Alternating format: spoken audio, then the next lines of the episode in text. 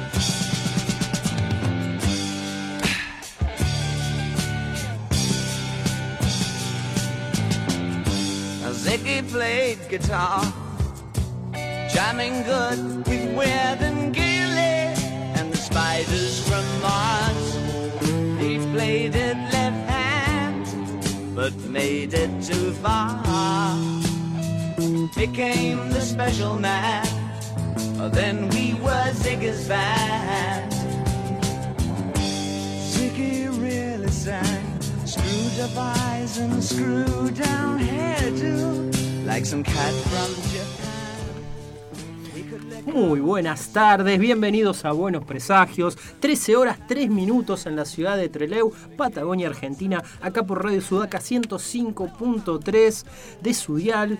Hoy estamos en la ciudad con una temperatura de, ya les digo, 23 grados y se sienten esos 23 grados. En un ratito lo vamos a empezar a sentir acá en el estudio, pero bueno, ahí va a estar intercambiado. Seguramente vamos a sentir unos 32.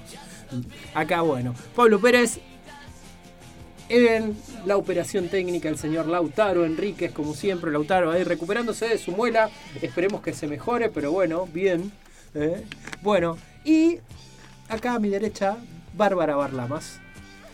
¿Cómo, ¿Cómo está? va? ¿Bien? Muy bien. Muy primaveral todo, así que muy alegre. Bueno, muy bien, muy bien. ¿eh? Aunque no, que, que no los delate, la voz de Bárbara sí está muy alegre, en serio, por más que haya hecho. Sí, muy alegre. como- Sí, yo y- venía mirando a ver si los kilos ya están en flor, o sea, es como una, una época que disfruto mucho. Y enfrente, el señor, el único, el inigualable, el que pone el pecho por el programa todos los fines de semana, estemos quien esté, eh, sea como sea, el señor Juan Pablo Antonio Simonetti Martín. Eh, eh, ¿Cómo va? ¿Todo bien? Muy bien, muy bien. Acá cansado. Este año se pone largo Ah. el 2022. ¿eh? Sí, el sábado pasado estuvo divertido con, con Paulita. Le quiero agradecer que haya, también a Lautaro, que haya estado sosteniendo el bastión. Pero me daba cosita que no tuviéramos programa. Teníamos planes, teníamos cosas para hacer, así que... De, de hecho nos quedaron cosas sin poder hacer que vamos a completarlas hoy. Sí, sí, bueno. todavía, y todavía nos quedan de semanas anteriores. Estamos, estamos amontonando. Tenemos ahí un montón de cosas que van ahí juntándose y juntándose. Y todos los fines de semana nos quedan uno o dos bloques a veces sin hacer. Sí, y aparte la cantidad de, de cosas que no estamos charlando, no estamos charlando casi de, de cosas que estamos leyendo, de cosas que estamos mirando. De, la verdad que se ha convertido en un año muy prolífico de laburo de, y de acá en Buenos Presagios hemos podido avanzar un montón. Y todavía tenemos la semana del 22, la semana que viene tenemos con Luciano Vecchio, tenemos entrevista con él, si es el 22, ¿no? Yo- no era? no, ve- 20, 20, 22. No, la que, la Ah, que viene. pensé que era no, no, 29, la que vale. viene, la que viene. Charlamos con Luciano Vecchio, que, que habíamos conseguido esa entrevista también hace un tiempito. Tenemos a la- Paula Andrade, que todavía no hemos contactado con ella, pero también... Sí, ahí estamos en tratativas a ver para el último fin de semana, a ver cerca de Halloween. Ah, ok, si buenísimo, buenísimo. Mirá, no teníamos eso. Así que no, un montón de trabajo. un montón de Genial, cosas. genial. Bueno, bárbaro. Bárbaro. ¿Querés decirnos las líneas de comunicación, Cada vez por más favor? cerca el cartel, todo mundo Pueden comunicarse con nosotros y que no les engañe mi miopía, no me impide decir las líneas de comunicación con el número de teléfono celular 0280 423 9447 repito, para aquellos que necesiten anotarlo, 280-423-9447 y nos pueden seguir en todas las redes sociales. Estamos en Facebook e Instagram como Buenos Presagios y en Twitter como B Presagios. Bueno, excelente, excelente, excelente. Y bueno, hermoso fin de semana, este fin de semana del Día de, de la, de la Madre, de nuestras madres. Este es el fin de semana Este ese. ma- mañana, sí, Ah. mañana. ¿No, no te, ¿No te pasaron la notificación formal? No. Yo ya le llevé el regalo a mi madre de, de- Ah, no, no, de- la, de la- feliz día de algo. acá familiarmente era la notificación de intimación de presentación al mediodía, 12 horas, sí o sí. Viste, dijo una vez un amigo mío, le doy la es una referencia muy nerda, capaz que pasa, pero voy a hacer el equivalente Star, Star Trequero. Eh, la importancia que le dan los Klingon al día de la ma- al cumpleaños, más o menos eso. Los cundios, dijo, pero los cundios es algo que lo vamos a entender cuatro nada más. Los cundios. Los cundios al Día de la Madre, fue el comentario de Leonardo en su momento. Esto sería más o menos. Estaba muy embebido, muy, muy embebido en la época de Giffen. De, Y de- sí, de los, la- cundios. Los cundios eran como el equivalente Klingon de, de una serie de, de- de cómics. Pero bueno, nada, como si fuera el Klingon y el cumpleaños, más o menos. Esa es la bola que le doy a estas cosas yo. Sé que es el Día de la Madre algún domingo de estos, pero Yo no sé sabía que... era mañana. Es como apela a sensibilidades internas, entonces bueno, hay que, hay que Claro. cumplir con el deber cívico. Ah. Feliz día, mamá, feliz día. Y viene la puñalada trapera si no llevas nada. ¿Es así? Exactamente, sí, vamos a, ahora que vamos a compartir en las imágenes, en, en nuestras redes alguna, alguna imagen alusiva de Norman Bates. Sí, sí, sí. O bien, eh, o bien alguna foto de nuestras madres cuando eran más jóvenes, que algunas lindan en Norman Bates, en la mamá de Norman Bates. Sobre todo cuando se sacaban. Una sola vez la vi enojada mi vieja conmigo, pero enojada, enojada, digamos, en toda su magnitud. Una sola. ah, Una qué- sola- Ah, qué bien. Ah, No, no, un enojada, con- enojada conmigo muchas veces, pero una sola vez eh, enojada, digamos, ¿viste cuando. ¿viste cuando te preocupás cuando decís, bueno, quizás esta mujer está al borde de un colapso en donde posiblemente el accidentado sea yo? Claro. Una sola vez, tenía la edad de Ciro, 16, 17 años. Vino del fondo del pasillo de las 252 y me encaró, me empujó y me estrelló contra la puerta y me dijo, mi madre me dio unos 52, para los que no sepan, yo no soy mucho más alto, pero... Y dije, si en este momento me río, porque era una situación que estaba abordando en el risa, si me río, me acogota. Sos boleta, sí. Me, me acogota, me deja, la, me deja algo importante de moño. Y me callé la boca, hice el gesto. Pero bueno, nada. Claro. No, bueno, en mi familia tiene así como la tradición italiana de revolear cosas. Ah, Entonces sí, hay sí. que evitar, evitar hacerle enojar cuando está en la cocina, porque hay cosas más filosas y... Ha, Claro. ha llegado a revolear un cuchillo. Claramente nuestros hijos e hijas viven en un tiempo mejor. ¿eh? Sí. Claramente, claramente. No, no, no, no hubieran podido Pero no Pere no dice nada, Pere no dice nada porque los chancletazos deben haber volado toda la vida. No, no, Pero no, obvio. nada. Yo tuve una infancia así marcada. Ochentosa. ochentosa, ochentosa. eh, Ochentosa, tal cual. Eh, pero nada, no tanto tampoco. Eh, tenía más las figuras de, de miedo que estaban ahí. Eran como esas cosas que vos sabés. Mi papá tenía. Como el Cristo de Carrie, ¿viste? la película que está todo clavado. ¿Se Ese, acuerdan? ese- ese era el No. rebenque de mi papá colgando de la. Ah, el rebenque. El rebenque, tenía un rebenque que estaba colgando ahí, que será para cuando ya... En general las peleas venían cuando nos peleábamos mucho con mi hermano. Co- Claro, claro. Eso claro. era, la- la- los principales cosas venían de eso, de cuando ya la, la- las peleas pasaban lo, de decirnos cosas y empezar a golpearnos, y bueno, y ahí es cuando venían las reprimendas. Qué bueno que era más o menos, bueno, todos los que hemos tenido hermanos así, sabemos. Claro, es, Y es después- campal, sí, es, sí. es campal Sí. la discusión. la, la conversación es campal.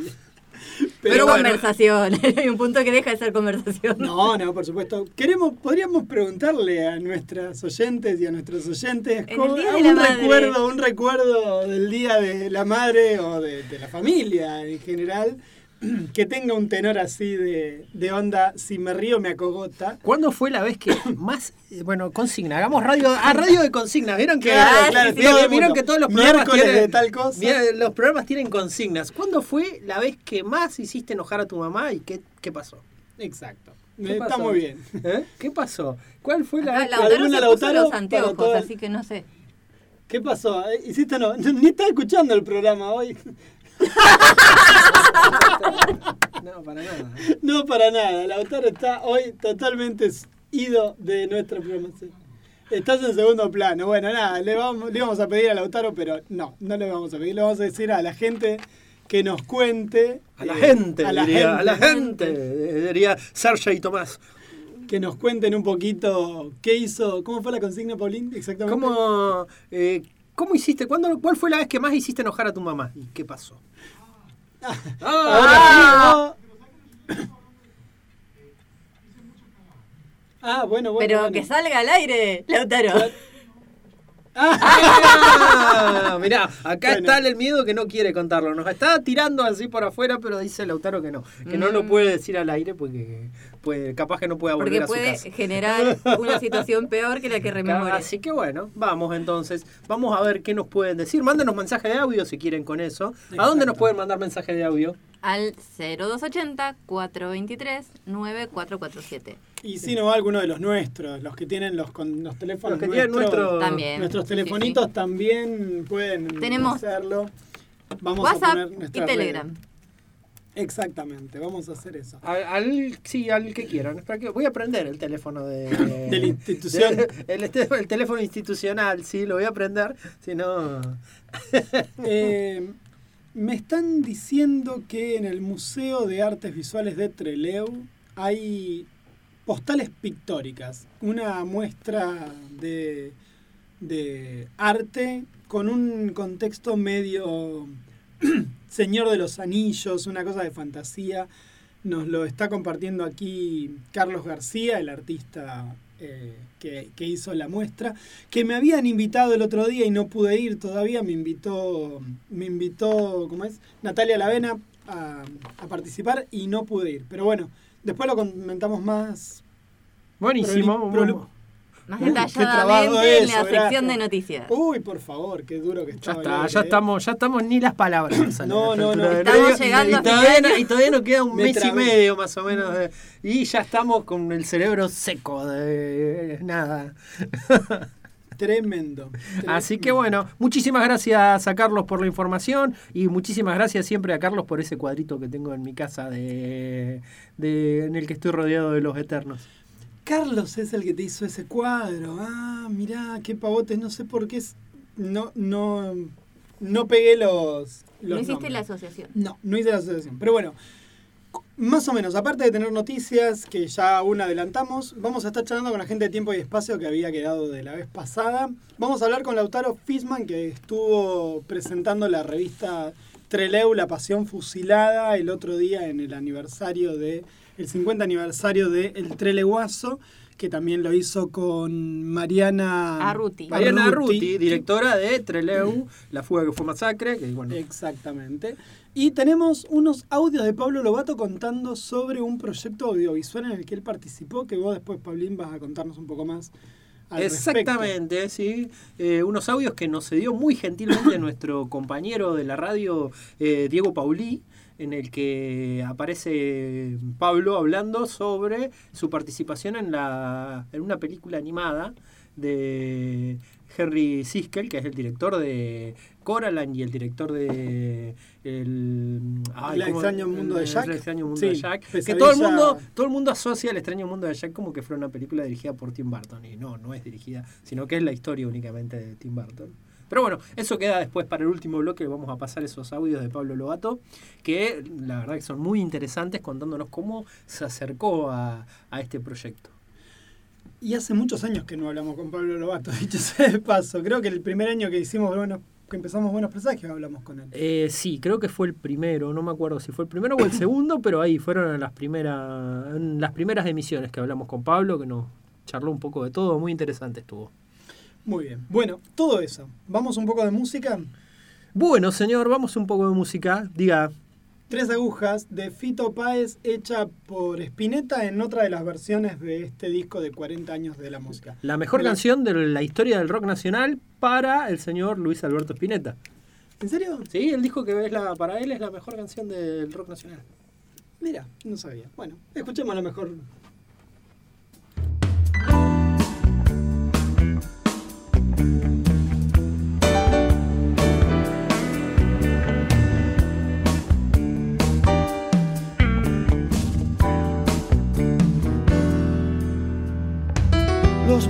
viajan de país en país, la luna no siempre es la misma.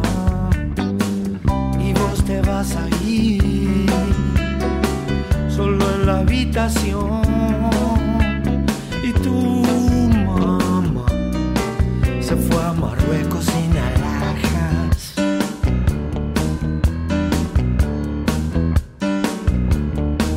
Es algo así como cansarse de todo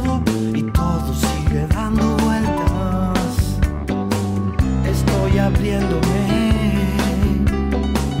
estoy cansándome. Mi nación no tiene cruces ni banderas.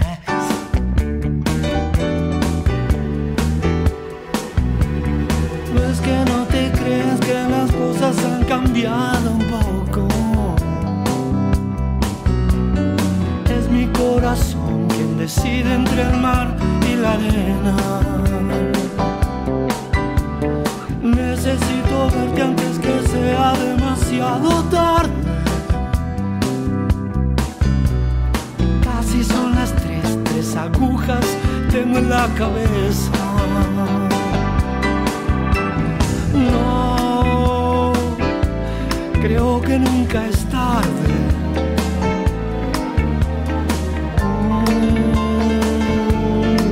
válvula de escape. Se transforma en un acorde.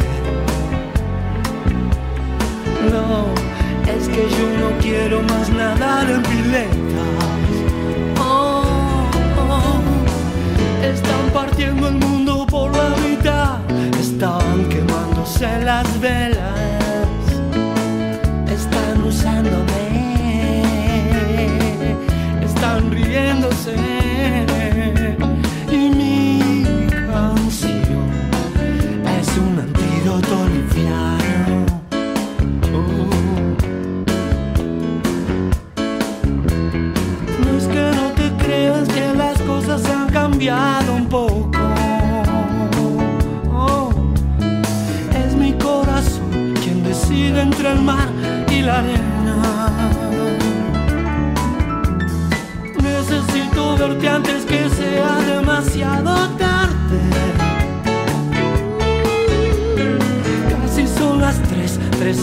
tengo en la cabeza.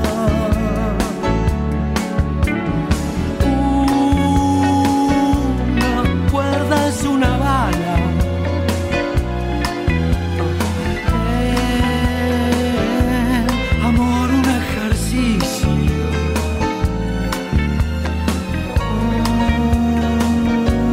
Una iglesia es como un circo. No quiero más nadar en pileta. Oh.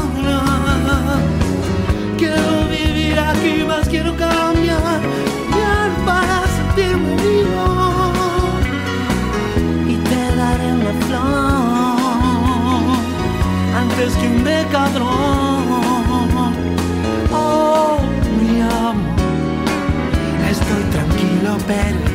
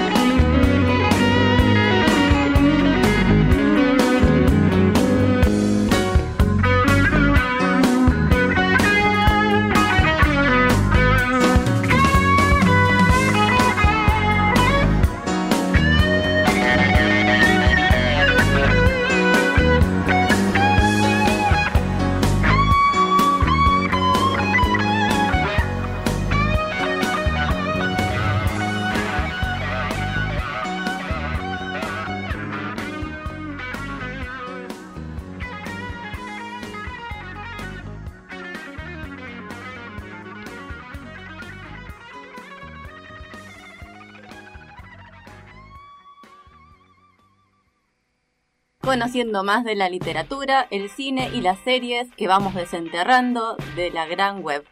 Buenos presagios todos los sábados a las 13 horas por Radio Sudaca en la 105.3.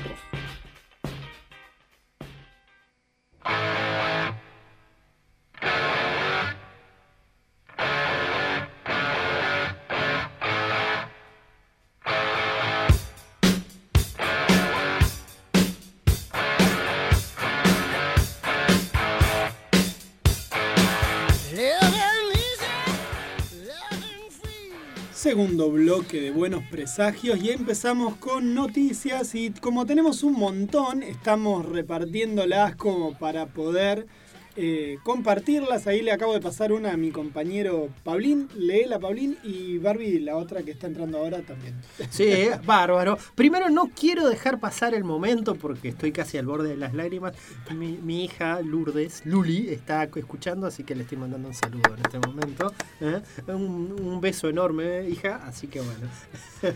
Eh, y sí, arrancamos el segundo bloque y también, como siempre que arrancamos el segundo bloque, tenemos que recordar una cosa. Pueden escucharnos, ¿dónde pueden escucharnos? Pueden escuchar nuestros programas anteriores, los recortes de nuestros programas anteriores. Está todo subido a Spotify, buscan buenos presagios en Spotify y van a encontrar un montón de cosas que hemos hecho en el programa, invitados, van a encontrar... eh, todas las secciones, los segmentos, por ejemplo, los de nuestros columnistas, columnistas estrellas como es Paula, como es Marcela de Tumulto, ¿sí? que van dejando todos los fines de semana, nos van dejando algo ahí de qué hablar. Esta semana no tenemos ningún columnista. No.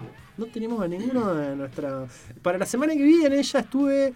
Ya mandé un mensaje. Vamos a ver si responde a la Buenos Presagios Señal nuestro un- uno de nuestros columnistas. Ya mandé el mensaje, después vamos a ver qué dice. Y sí, bueno, y vamos a arrancar con estas noticias. Vamos a arrancar con lo que es esta sección.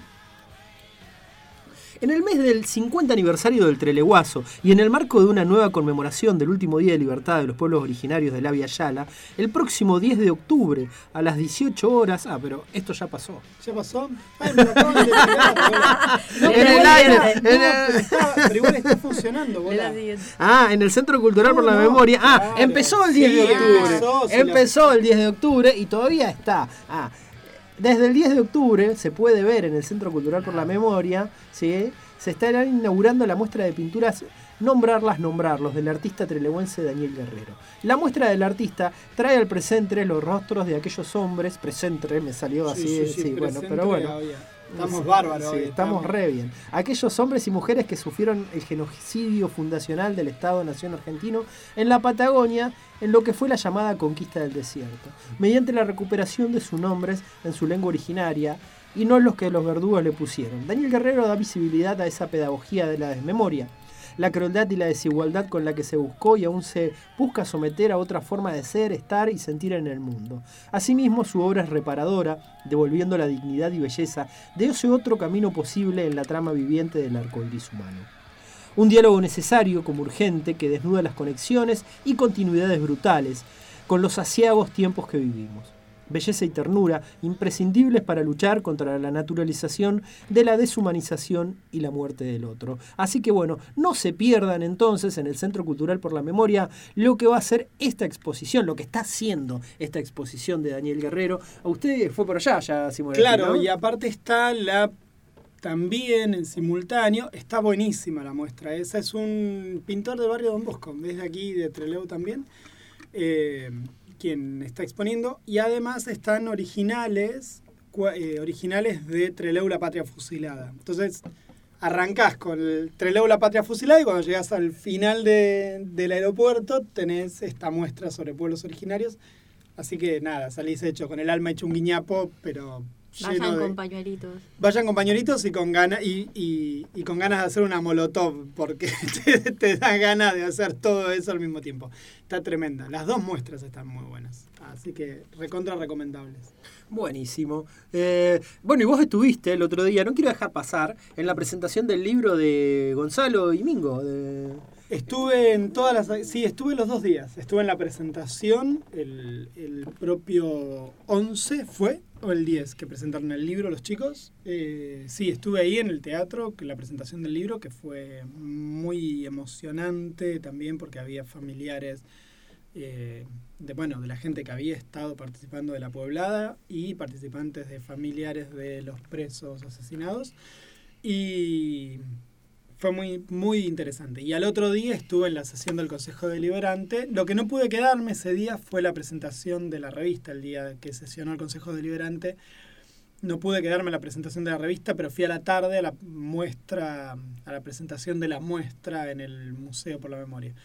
Eh, también muy conmovedor todo, hablaron, bueno, nada, familiares, personas que todavía han sobrevivido de, de la pueblada, así que bueno, nada, una cosa como muy, muy, muy fuerte. Y muy aparte que se cruzó justo con lo que pasaba en la cordillera. Se pasó, que, que fue es de un, de un paralelismo brutal Sí, fue sí, todo. fue eh. conmovedor. Fue brutal ese paralelismo de recordar en el Treleguazo a la gente que fue llevada detenida desde Trelew en plena dictadura a las compañeras, compañeros, compañeras que estaban detenidos eh, desde la cordillera, entre ellos Andrea Despó, colega acá de la zona, que fue llevada detenida hasta Ezeiza en una cuestión pero Bueno, ese día, Brutal. mientras estábamos en la presentación, recibíamos la noticia de que habían sido liberados. Entonces fue también una cosa como muy, muy, muy movilizante. La verdad que uno se quedaba así como medio pensando que en más de 50, en 50 años hemos ido como retrocediendo fuertemente en algunas cosas. Eh, fue muy, muy jodido. Sí, sí. Qué sé yo. Pero bueno, nada, ya pasó. Eh, eh, Faltan 50 años más. No, bueno, sigue pasando, pero es un ejercicio constante, parece. Sí, sí, es tremendo eso. Vos Bueno. tenías novedades también. Sí, eh, la gente de El Rayo estaba convocando para el, el día de ayer, pero también para el día de hoy a las 21 horas. ah, hay una serie de, de muestras de obras de teatros en el marco de el programa de reactivación del teatro. Entonces, uno ah, reservando la entrada con antelación te dan un 2 por 1 con un valor de entrada de otras dos personas. Eh, el día de hoy va a estar la obra Arritmia de Leonel Giacometto, que cuenta la historia de Ana y Ana, que son dos ancianas que montan una estrategia a fin de demostrar que están siendo víctimas de un intento de homicidio en manos de las enfermeras municipales que las cuidan. Pero que de a poco se irán dando cuenta y irán deslizando, ¿no es cierto?, sus, su relato hacia un peligroso juego donde el recuerdo de sus vidas las interpela. Así que parece que eh, son Hay- dos abuelas interesantes en esta obra de teatro que está hoy a las 9 de la noche en el Rayo. En el rayo. en el rayo. ¿La dirección? Rayo. El rayo verde El está rayo en verde, Ameguino, sí, Ameguino. sí, Ameguino Ameguino, entre casi Gales, Ecuador sí. y Y Gales. Gales. Sí, Claro. obviamente. Pueden no, no confundir con el rayo la roticería que está Que en la- cerca en la de Muster. casa, Claro, bueno. Dios bendiga Iba, iba a hacer esa la, roticería. iba a hacer la aclaración, le iba a decir a Barbie por favor que diga lo de verde para que no, no nos quedemos con lo otro nomás. Dios bendiga esa Ahí iban a reclamar, iban a reclamar obras de teatro donde no habría, Claro. seguramente. O era muy monótona, que era el pollo dando vuelta. Bueno, igual es interesante. Sí, sí, Pero claro. bueno, pueden reservar las entradas con antelación para tener el 2x1 al 280-4712-516 o lo buscan en las redes sociales del teatro. Y si no, la pueden comprar en la puerta de entrada. Perfecto. Los chicos de Banquete Siniestro presentan la historieta que hicieron el otro día y además el chino Waikilaf eh, va a presentar arte sobre todo en un nuevo café literario que va a estar otra vez en Patio Telsen martes 18 de octubre a las 19 horas. Patio Telsen está acá cerquita, Rivadavia 237 y en breve ahí enfrente casi de ellos van a poner la boutique de- del libro. Estoy pensando que Claro, vamos a estar, vamos a ir chocándonos de una vereda a otra de la Rivadavia eh, en- entre libros y café literario.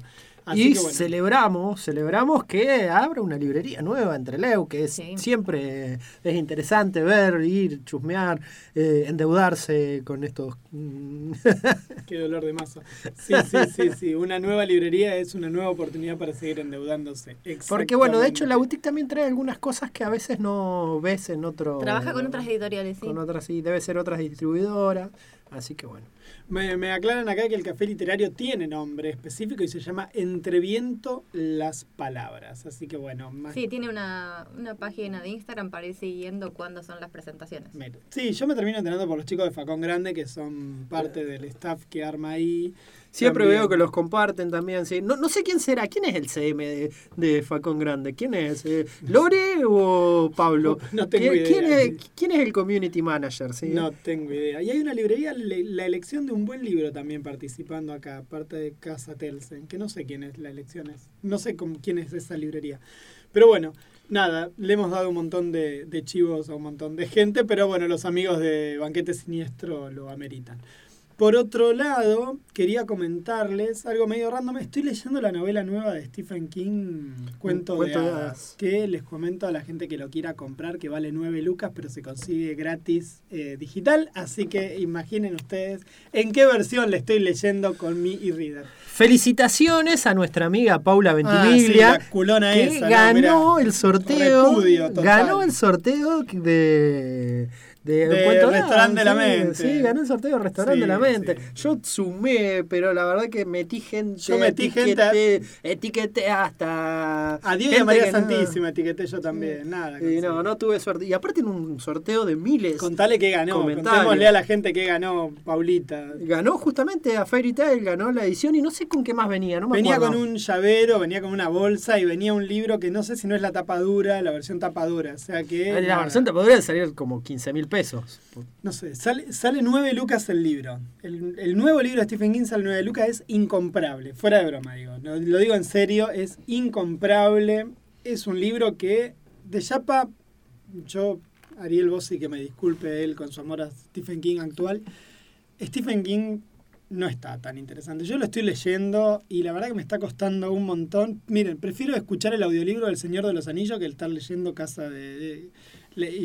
este cuento. Pero voy el audiolibro del Señor de... Eh, Te voy- subo la apuesta. El audiolibro del Señor de los Anillos en jeringoso. Claro, no, no, no. No, posta, en versión posta. de Cortana. No, sí, claro. No, no, no. No, no, es lento. Muy lento el, el libro. La verdad, 9 lucas me cortaría la oreja. eh. Te digo que 9 lucas es un par de zapatillas casi lo- para los pendejos. Así que bueno. No, que No, sea, no, un ¿Qué tercio. Bueno, ¿Qué bueno, bueno, entonces, los chicos Hace caminan con un 9 tercio, lucas. un tercio. de- ¿Hace sé cuánto cuánto no vale. les compras zapatillas a los chicos? No, el año pasado les compré. A Dios gracias, todavía les duran. Y no les crece la pata, a Dios gracias. Que no les crezca la pata. Che, ¿está más caro que eso? ¿Cuánto hace no Mucho. compro zapatillas? Veintipico, treinta, no sé. Sí, sí, como muy económico. 15, 30 lucas un par de 16. zapatillas. Fa, loco. Me sale más barato nada. No tenerlos. No lo- bueno, ya está. Viajo en el tiempo. Y, y lo, lo corrijo. Bueno, ¿Se puede hacer una vasectomía retroactiva? Me encanta ese chiste que dice: Fui a hacerme la ligadura de trompas para no tener más chico. Cuando volví se quedan en casa. Pésimo servicio. Esto es lo mismo. Bueno, ¿alguna otra novedad? ¿Alguna otra noticia? Eh, no, no creo que ya estamos. Si no, vamos a alargar lo suficiente. Eh, mención especial para el capítulo de She-Hulk, que Sí. es lo, lo único que vi eh, esta semana, que es hermoso. Los últimos dos capítulos valen ya por toda la serie. A mí me Que- gustó toda la a mí, serie me- a mí la serie eh. me gustó, no, no tengo objeciones, pero los dos últimos capítulos fueron hermosos. Una cosa sí más que nos faltó decir, porque no, no lo convocamos para charlar hoy, pero solamente porque se nos complicaba. Eh, la gente de Loco Rabia saca una nueva colección que se llama Grampas. Eh, no sé quién le puso el nombre, pero bueno, Grampas Es porque por el son formato. por el formato de librito de historieta engrampado.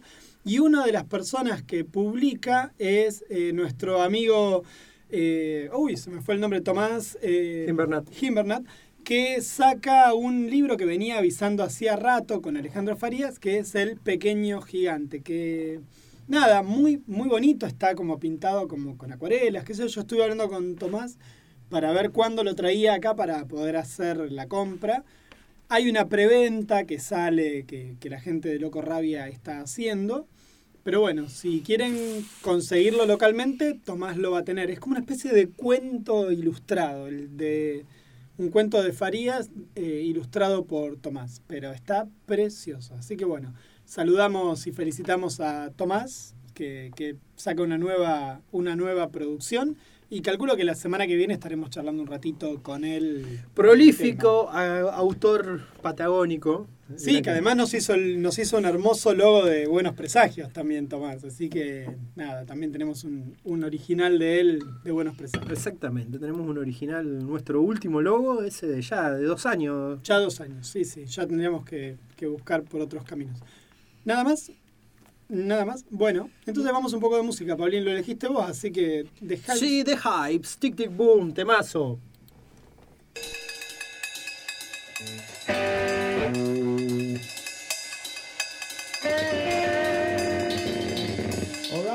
Troy Green.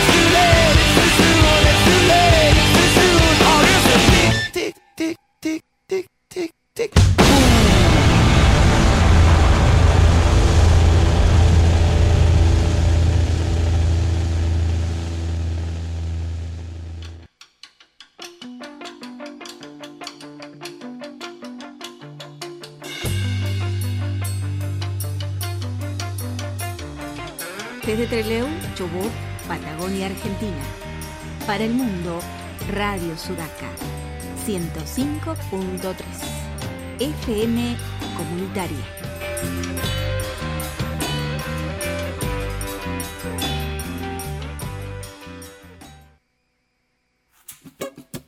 Hola, soy Silvia Sapsuk. Te invito a que semana a semana desandemos los caminos de nuestras raíces a través de la música de la Matria Grande, en Sapsuqueando, aquí en Radio Sudaca FM Comunitaria 105.3. Te espero los domingos a las 18 horas y los miércoles a las 20 horas.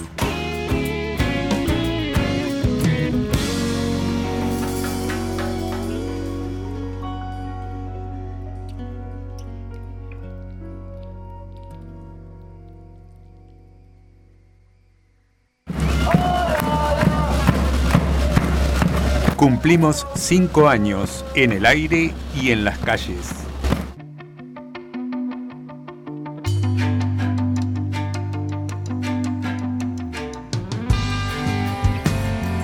Radio Comunitaria Sudaca en la 105.3 en el año de su quinto aniversario.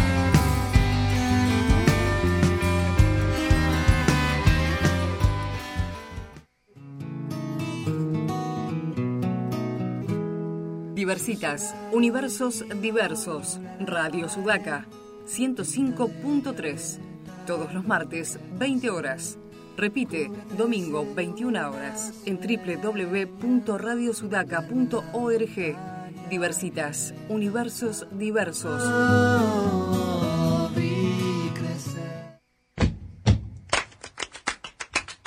Palabras, palabritas, palabrotas. Es un programa donde las palabras cuentan y cantan. ¿Nos encontramos?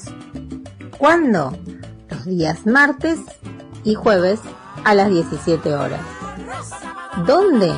En el 105.3 Radio Sudaca FM Comunitaria de Treleu y si no en www.radiosudaca.org.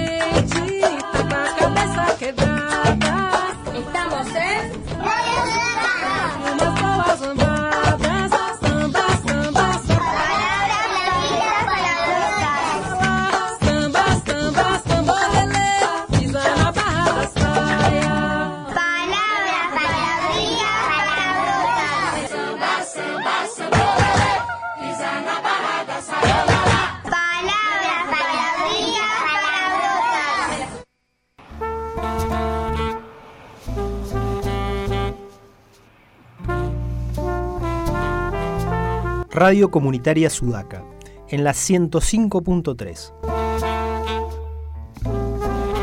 En el año de su quinto aniversario, en una construcción permanente, podés sumarte, participando y siendo parte de nuestro espacio. No creo que haya sido casualidad que nuestros dos caminos se cruzaran en la mitad de esta carretera que la verdad la mayoría de las veces solo da soledad.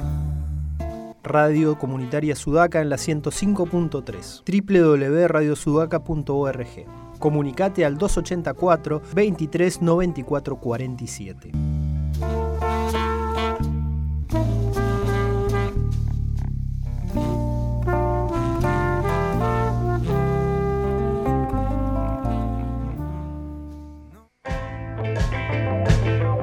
Radio Comunitaria Sudaca 105.3 Asociación Civil Palabra Abierta Personería Jurídica 4454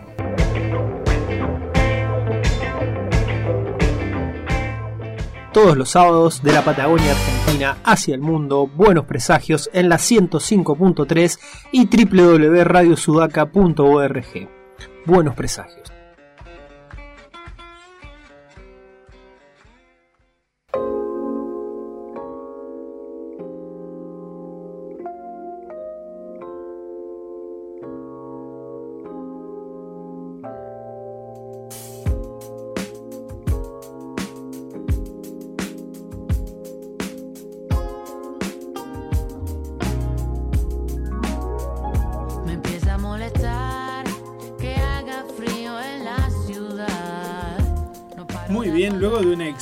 Extensísima tanda, tercer bloque de Buenos Presagios y estamos al aire en este momento con Lautaro Fisman, creador de Treleu, la patria fusilada, uno de los creadores. Hola Lautaro, ¿cómo te va? Juan Pablo, ahora sí, recién hablabas con. Pablo y también Hola está Juan aquí con Pablo, nosotros hola. Pablo también.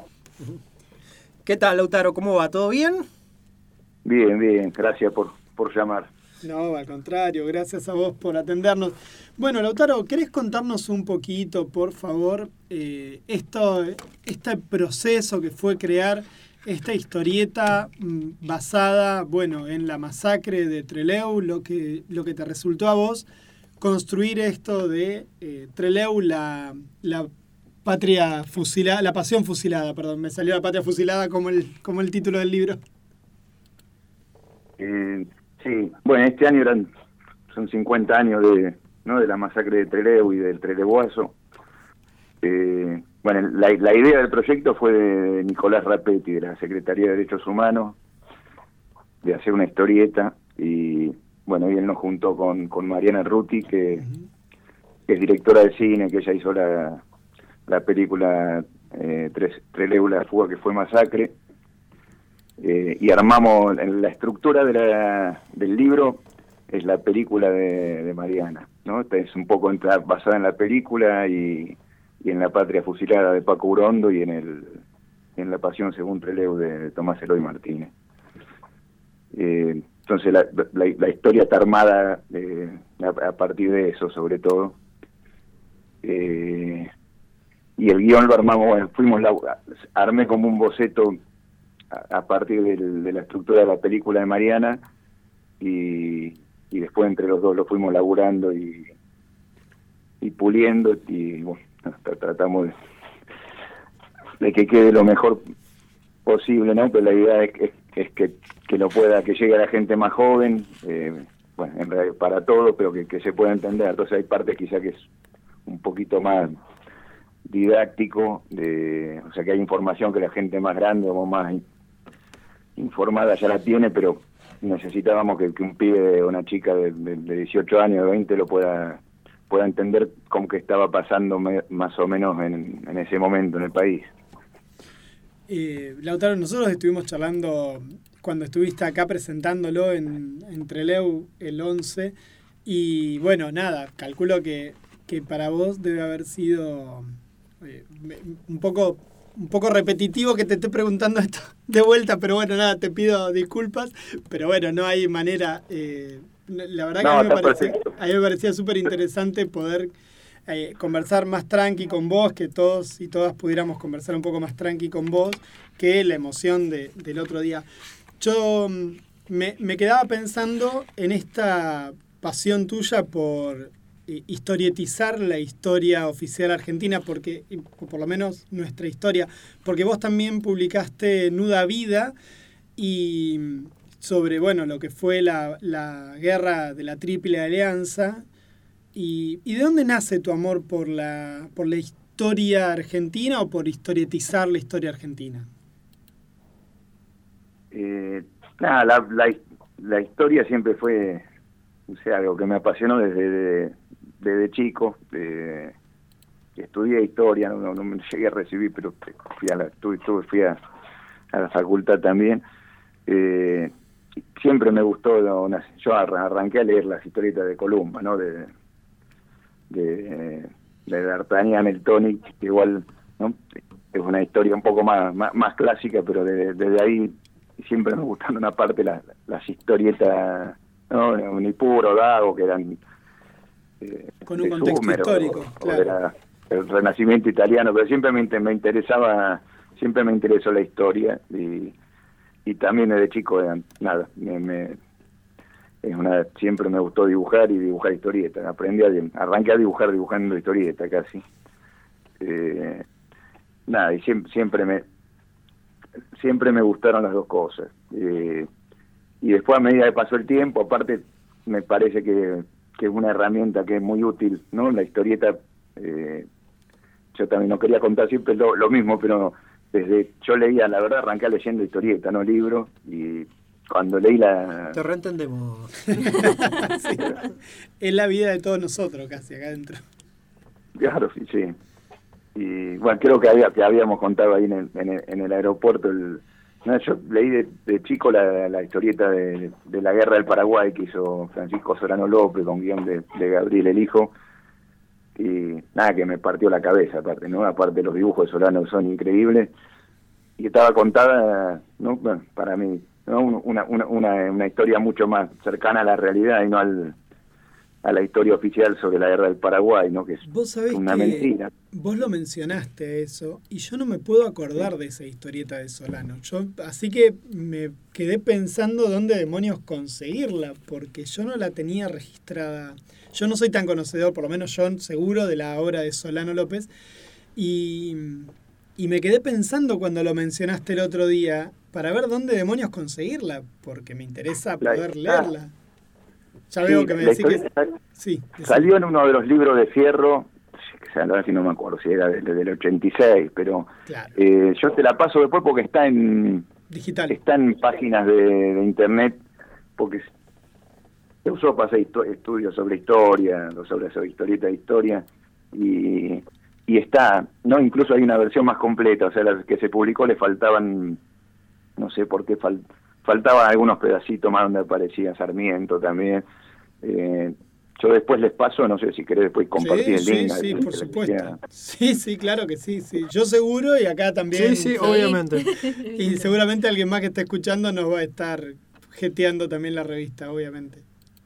pero yo después, bueno, esa siempre me quedó, eh, nada, una historieta que como que, que siempre me gustó mucho, que haga tanto la releía, y, y hace unos años vi una charla de Javier Trimboli de que daban en la Facultad Libre de Rosario, son unas clases que están, están colgadas en YouTube, que las recomiendo, son excelentes, casi todas las clases, ¿no? Pero bueno, a mí en particular, esta de Javier Trimboli era sobre la guerra del Paraguay, y, y contando aparte la como la- las rebeliones de la gente, de, los- de los hombres de la provincia que los alistaban a la fuerza y se rebelaron para ir a pelear. Y la, la- el levantamiento de Felipe Varela, que fue contra la guerra del Paraguay, un, montón de cosas que no tenía ni idea, me parece que no, que no, están contadas. Y, y dentro de, de la vergüenza que es saber, saber que nuestro país haya sido parte del genocidio que fue la guerra del Paraguay, eh,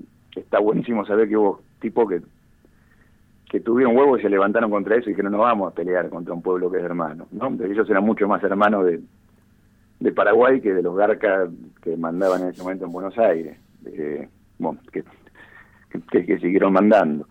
Eh, entonces me, me pareció alucinante cómo lo contaba él, bueno, entender esa historia, aparte él, y él recomienda ahí eh, el libro de León Pomer, que nada, son como y de Galazo, son como los de los historiadores más grandes que tenemos, y nada, después me, me, me- las vi, me las reveí va- varias veces las clases de él, y fui conseguí los libros y leí los libros, y, y después me di cuenta que, que la historia, la historieta de Solano López se había hecho a partir de los libros de, de José María Rosa y de, y de Pomer. Entonces me, lo- el libro que yo armé lo armé a través, como en realidad con las mismas fuentes que, que la historieta que me había gustado. Eh, y obviamente es una visión, una lectura que, que hice yo, y después cada uno puede investigar, ¿no? Pero es indudable que hubo un genocidio y que se y que destruyeron un, un proyecto de, de país latinoamericano independiente que bueno que, que lo hicieron lo estuvieron haciendo mierda de- desde que desde que destruyeron el proyecto de Artigas y siguieron, es, como el mismo plan, ¿no? La verdad que los experimentos de, de, hacer como una patria grande y una patria independiente eh, lo fueron destruyendo sistemáticamente. Bueno, y no, por eso no, no es, no es casualidad que lo hayan eh, ocultado. No, no, no nos enseñan la guerra del Paraguay, creo, en la escuela. No sé si ahora se enseñará, pero eh, es, es la guerra más grande, la más grande que hubo en ese momento, creo, en la historia, y está oculta, ¿no? Está oculta porque es una vergüenza aparte, y,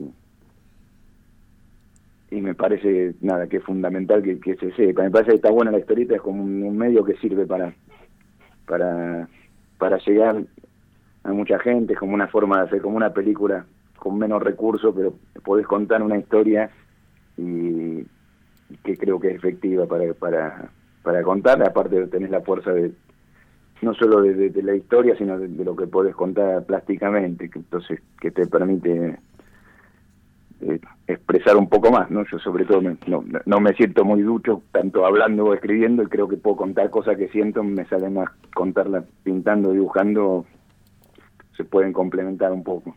Sí, bueno, y de hecho, vos decís, me sale mejor, y lo haces también en un estilo bastante particular a, a- a lo que dibujás. No es un estilo como el que vemos en general, que bueno, muchas veces es un estilo que primero se dibuja y después se pinta. Es como que lo veo y es como que directamente ya vas haciendo la, la pintura en cada, yo le hice una pregunta en cada viñeta. Yo le hice un comentario parecido el otro día. Ah, mira, no nos pusimos de acuerdo, No no nos pusimos de charlamos acuerdo, por nada. eso me causaba.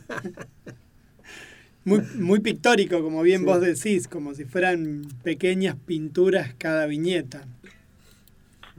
Sí, yo trato, igual después hay, no sé, cu- cuando hay dibujo un poco más figur- de, realista que los boceto mucho más y trato de, de- de- de, no sé, poner en la, en la historieta la, la parte de la conferencia de prensa, o sea, donde, donde hay parte más eh, realista, me, igual, o sea, me cuesta un huevo, dibujo y redibujo hasta más o menos hasta, hasta acomodarlo. No, pero, pero, donde... igual, pero igual que eso, las donde- historietas que vi en Fierro también tienen ese estilo. Es tu estilo de, de, de trabajo, Sí, digamos. O sea, Pero ponerle cada esta en la de Fierro, la de la de María Remedio del Valle, cuando hay batalla o eso trato sí de, de bocetar lo mínimo con lápiz, porque la verdad que de siempre eh, pasa que el boceto tiene una polenta que cuando uno hace el dibujo después terminado, a veces está más proporcionado quizás, pero pierde mucha fuerza del, boceto original. Entonces fui tratando, con el tiempo que me fui, me fue dando como más resultado bocetar casi lo mínimo, medio a lo, un poco a lo bestia y, y entrar a pintar sobre eso, me parece que le dan como una polenta que, que no logro eh, con un dibujo que donde donde lo no trabajando y trabajando encima del boceto hasta llegar a que el dibujo esté como lo más prolijo posible termina perdiendo fuerza muchas veces. Por lo menos me pasa a mí no hay tipos tan talentosos que dibujan y aunque el dibujo está perfecto en proporciones y tiene polenta también yo me, me siento más cómodo a veces planteando más o menos la escena y metiéndome a pintar ahí arriba A mí, Eh, yo no, yo no había leído este, esta historieta Pólvora, Sablazo y Migaja, la compartí el otro día por nuestras redes. No la había leído y me pareció impresionante, realmente eh, conmovedora la historia, conmovedora cómo la llevas adelante. Me, me pareció buenísima. No sé si en algún momento, si la publicaste en papel, si está en papel esa historieta. Eh, No, no, por suerte la, la- me, hubiera encantado la idea en algún momento que pueda publicarla, pero bueno, como viste ahora fue nada, Fierro fue la necesidad de, también del momento de económica, que la, la opción de seguir sacándola la hicieron digital y no sé, tuvo, volvió a salir de, con el destape, eh, con la radio el destape, no sé si hay eh, la radio de, de Navarro, eh, tuvo, empezó a salir Fierro digital y que la verdad, bueno, por, por lo menos fue también, y, y- y fue dentro de la pandemia, era un golazo poder, poder leer historieta, eh, seguir leyendo, ¿no? Y a los dibujantes no, también tener un lugar donde publicar.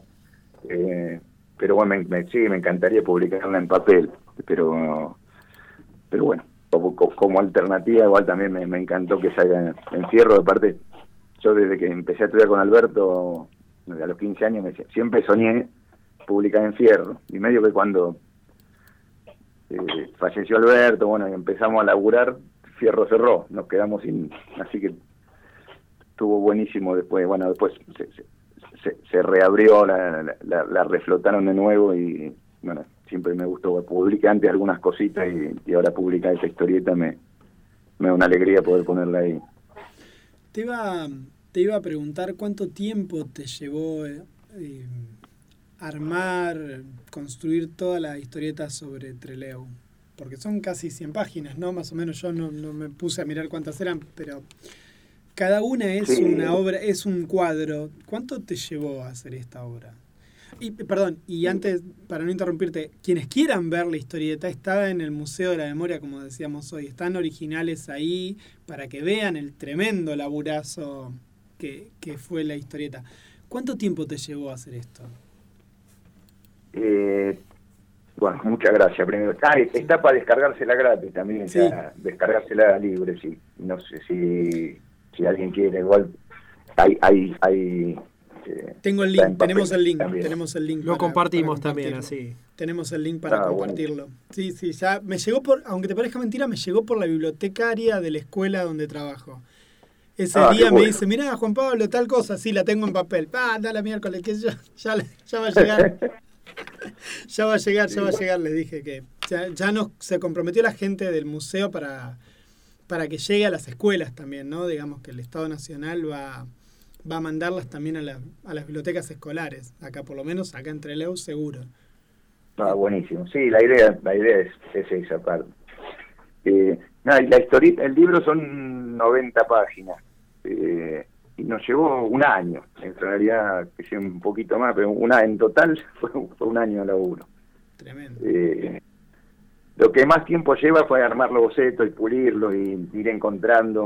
O sea, había un montón de información y, y- y cosas que no queríamos dejar afuera y cosas que- nada que, que era difícil, eh, nada, ir armándolo y ver, ver cómo tratar de contar lo más importante que no se pierda y, también tener que hacer un recorte porque no podés poner todo. eh, eh, que es más, yo contaba la otra vez, la, conferencia de prensa tratamos de que esté, ¿no? Incluso igual faltan algunas partecitas, pero tratamos de que esté casi todo y que esté con las palabras de ellos, ¿no? Y que, que hay veces, por lo general, en la historieta no va tanto texto, ¿no?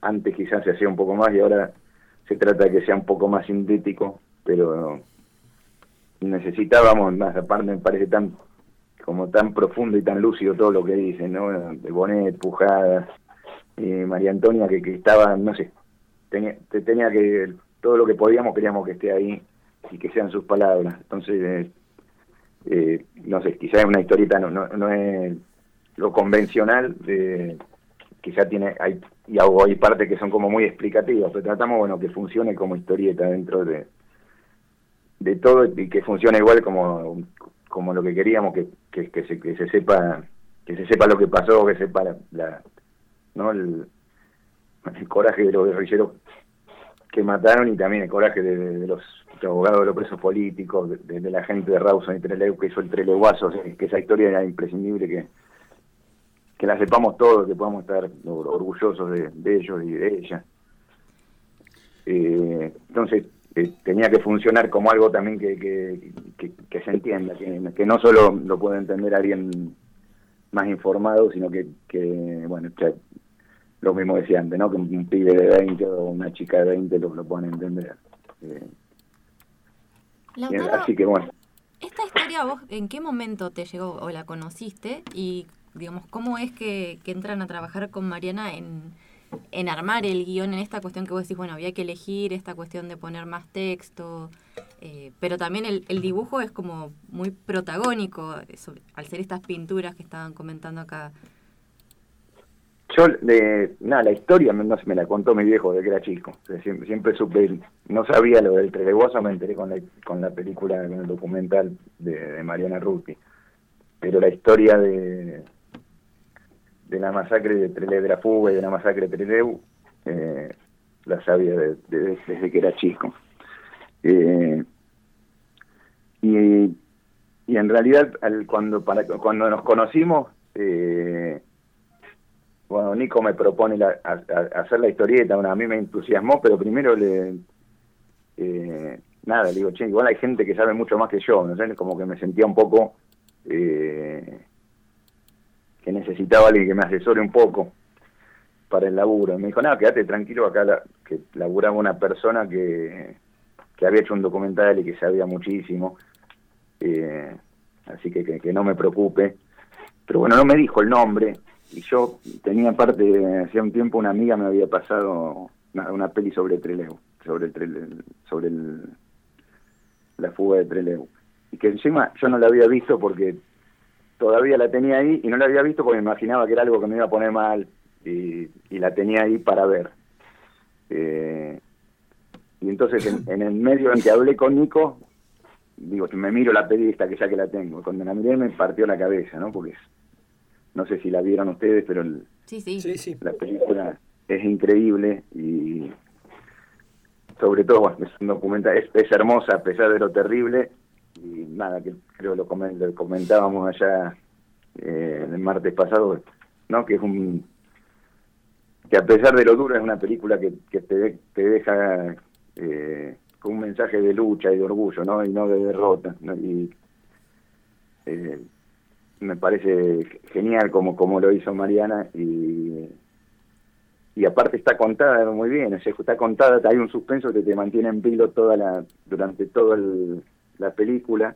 Pero terminé de verla y, hablé de nuevo con, Nicolás eh, y le digo, che, me vi una peli de Trelew, ya está, digo, que me pareció increíble, digo, ya tengo la, ya está, ya tengo la estructura de cómo voy a hacer la historieta. Eh, le digo, es de una chica Mariana Ruti, no sé si la conoces. Y después pasame el, nombre de la persona que trabaja ahí porque busqué la otra película y no la encontré. Dice, no, la que trabaja acá es Mariana Ruti. Entonces ahí me dijo, Mariana es la que trabaja acá. Le digo, ah, nah, impresionante. Entonces cuando me presentó yo ya, Ya era nah, fan. ya estaba feliz. Estaba feliz, contento porque era alguien que, que ya la admiraba. Eh, nada, y cuando nos pusimos, nos presentaron, no sé, la verdad, eh, Mariana es una persona eh, increíble, ¿no? Pues que, sabe muchísimo, por parte muy generosa y respetuosa. Podemos laburar, laburamos muy cómodos, la verdad, y, y fue una experiencia buenísima. Que yo le decía, no sé cómo voy a hacer la próxima historieta solo, porque ya me acostumbré. Está buenísimo poder compartir con, con otro la historia y tus dudas en la historia y ir puliéndola. Eh, y ella, o sea, aparte de que sabe un montón de la historia, sabe de, del cineasta, entonces me, nos, me ayudaba en, cosas del relato, aparte en que, que la narración funcione. Eh, fue un- una experiencia muy muy muy rica laburar, laburar con ella.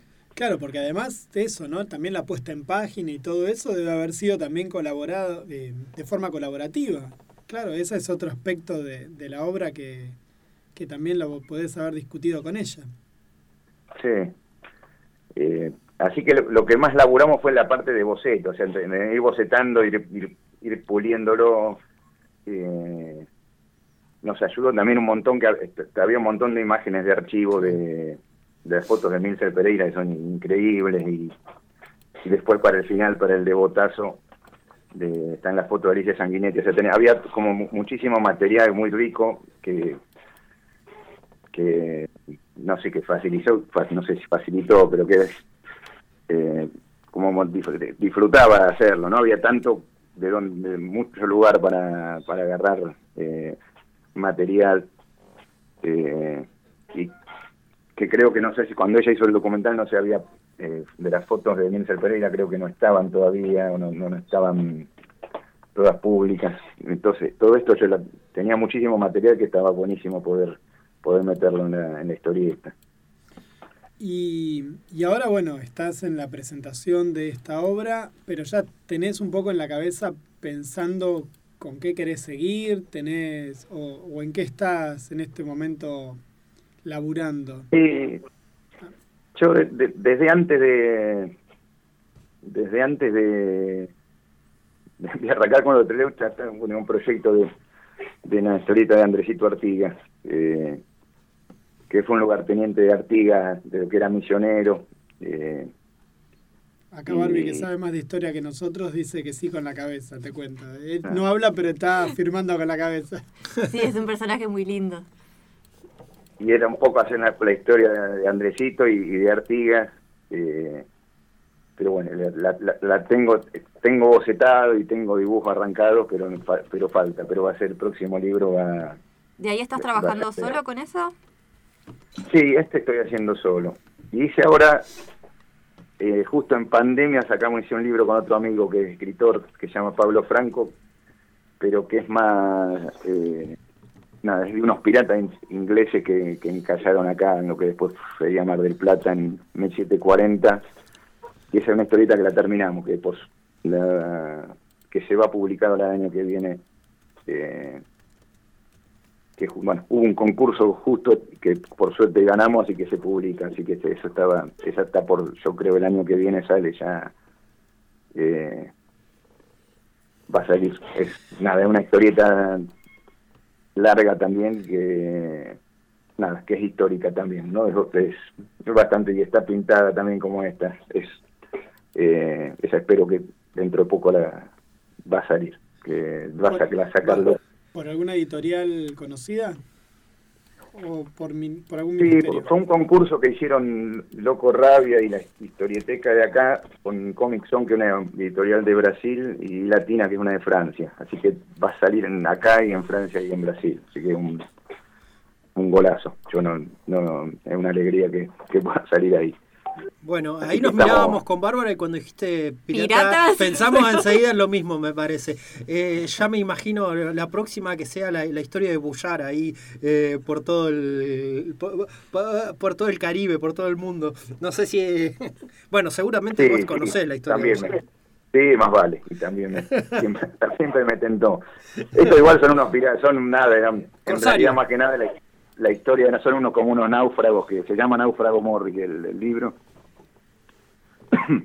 unos ingleses son unos garcas igual, ¿no? No, no es una historia muy heroica Sí, de sí, sí. los que le salva la vida a los indios. Y bueno, no los quiero spoilear, pero no, pero no, no, no se portan muy bien los, los ingleses, pero La historia de Latinoamérica entera. Sí. Eh, pero pero está es, es una historia muy fuerte y es una historia real aparte. Está, está hecha con el. So- son unos ingleses que. Era una expedición que iba a atacar. no- bueno, no sé cuánto tiempo hay, si estoy muy charlatán. No, No, pero por favor. Por favor, señor. Para nosotros es un placer, para eso te llamamos justamente, para que para poder charlar de historieta tranquilo sin que le... Y no tenemos día- las estructuras de los tiempos de los bloques, así que vos tranqui. Está bien, está El bien. problema lo tienen los Ah, es- oyentes en todo caso, pero no pasa nada. El problema de ellos. Está bien. Nada, ese, fue en, ese en 1740 fue una flota que mandaron los ingleses que salía como a, a tratar de saquear a los barcos españoles. Pero bueno, se le cuando iban a dar la, vuelta al, al Cabo de Horno se le se, se una se destruye uno de los barcos que la expedición es un desastre, los tipos encallan y después vuelven a armar como un barco con las obras de los barcos que se rompieron y empiezan a pegar la vuelta. Bueno, hay una, una parte de la flota que sigue de largo por el Pacífico y otra parte que vuelve por el Atlántico. Y en uno de los barcos que van, que no sé, aparte igual es loco el nivel de, de habilidad técnica de esos tipos, porque armaban un barco nuevo con los pedazos de lo que sobró, ¿no? Que, eh, y van volviendo y abandonan a ocho que los dejan abandonados en lo que sería ahora Mar del Plata. Se ve que no, no les alcanzaba el agua, eh, no sabían si llegar o no, y hay ocho que abandonan. Y el resto llega y, logran aparte, no sé, encima logran igual atacar a los barcos españoles, o sea, vuelven los, algunos vuelven exitosos a, Inglaterra, pero está eh, está la historia de los que volvieron a Inglaterra, que la escribieron, pues aparte en esa época era como una forma de ganar guita, bueno, siempre, pero de esos tipos contaban sus aventuras. Entonces está la historia de algunos de los que volvieron y a los que dejaron abandonados, algunos volvieron, llegaron a volver también. Entonces está la historia también de los abandonados y de el, el capitán del barco, de los que llegaron allá. Entonces es como una historia que tiene varias versiones eh, y, con Pablo, bueno, la, la historia la, me la hizo conocer Pablo Franco, que es un amigo que es escritor y editor, y, y él, él, él se le echó las otras también. Entonces armamos como una especie, como una historia un poco más cercana, creemos, la- más real, me- con, con las versiones, las distintas versiones, ¿no? De los, de los abandonados y de, y de los abandonadores, y un poco de, de, otras historias de lo que hacían los españoles ya en 1740, de la relación entre los españoles y los indios, ¿no? Bueno, no una, la relación de, asesinatos más que nada, pero hay un, un poco, entonces, varias historias eh, que armamos eh, a partir de- del material que había. Un tremendo, Tremendo laburo. tremendo. Bueno, bueno, entonces, Lautaro, y una prueba de mi parte, por lo menos, una preguntita más ahora, eh, y ya te estaríamos dejando tu sábado tranquilo. Eh, ¿Qué estás leyendo ahora? ¿Qué, qué haces? ¿Qué, qué cómics seguís? ¿Seguís historietas? Eh, ¿Con qué? ¿O estás capaz con libros? o ambos. ¿Qué, qué tenés para recomendarnos? La verdad que lo- estoy leyendo ahora el libro de, Norberto Galazo de San Martín que dice seamos libres, lo demás no importa nada. Eh, que yo creo que Galazo eh, de los escritores, de los historiadores más grandes que tenemos y, y- y más lúcidos, ¿no? Creo que ese tendría que, que estar más eh, más conocido, que se le dé más bola por un y tan importante que, que, nada, que lo tenemos, ten- teníamos que cuidarlo más. Eh, estoy leyendo la, la biografía de San Martín de él, que la verdad que es impresionante y la, la, la recomiendo, digamos, sí, para que la lean. Ya está Bárbara un me- googleando que da calambre mientras vos hablás, ya está Bárbara googleando. Y un librito, va, y una novela mexicana de don Jorge Ibargüengoitía, que se llama Las Muertas, que la verdad está, también lo recomiendo, que está, está muy bueno. Genial. No lo tengo ese tampoco. Ese no lo tengo. Bueno, bárbaro, señor, entonces. ¿Y de historieta? Nada, por ahora. No, histo- historieta leo un montón, no, eh, pero justo ahora mismo no me estaba... Ah, perdón, sí, me estoy leyendo uno de, de Paco Roca, que es de la... que se llama... No me acuerdo, Ara- Arare... Surco del Tiempo, algo así, es de la No que sé, no me acuerdo sí. el, el, el nombre, pero es, le- es un libro gordo de, de la historia de los, de los españoles que se escaparon del franquismo y se van a Francia y en Francia medio los meten como unos campos de concentración, los mandan a- al África francesa, a unos campos ahí. Es- ¿Campos Recién arranqué hace poquito.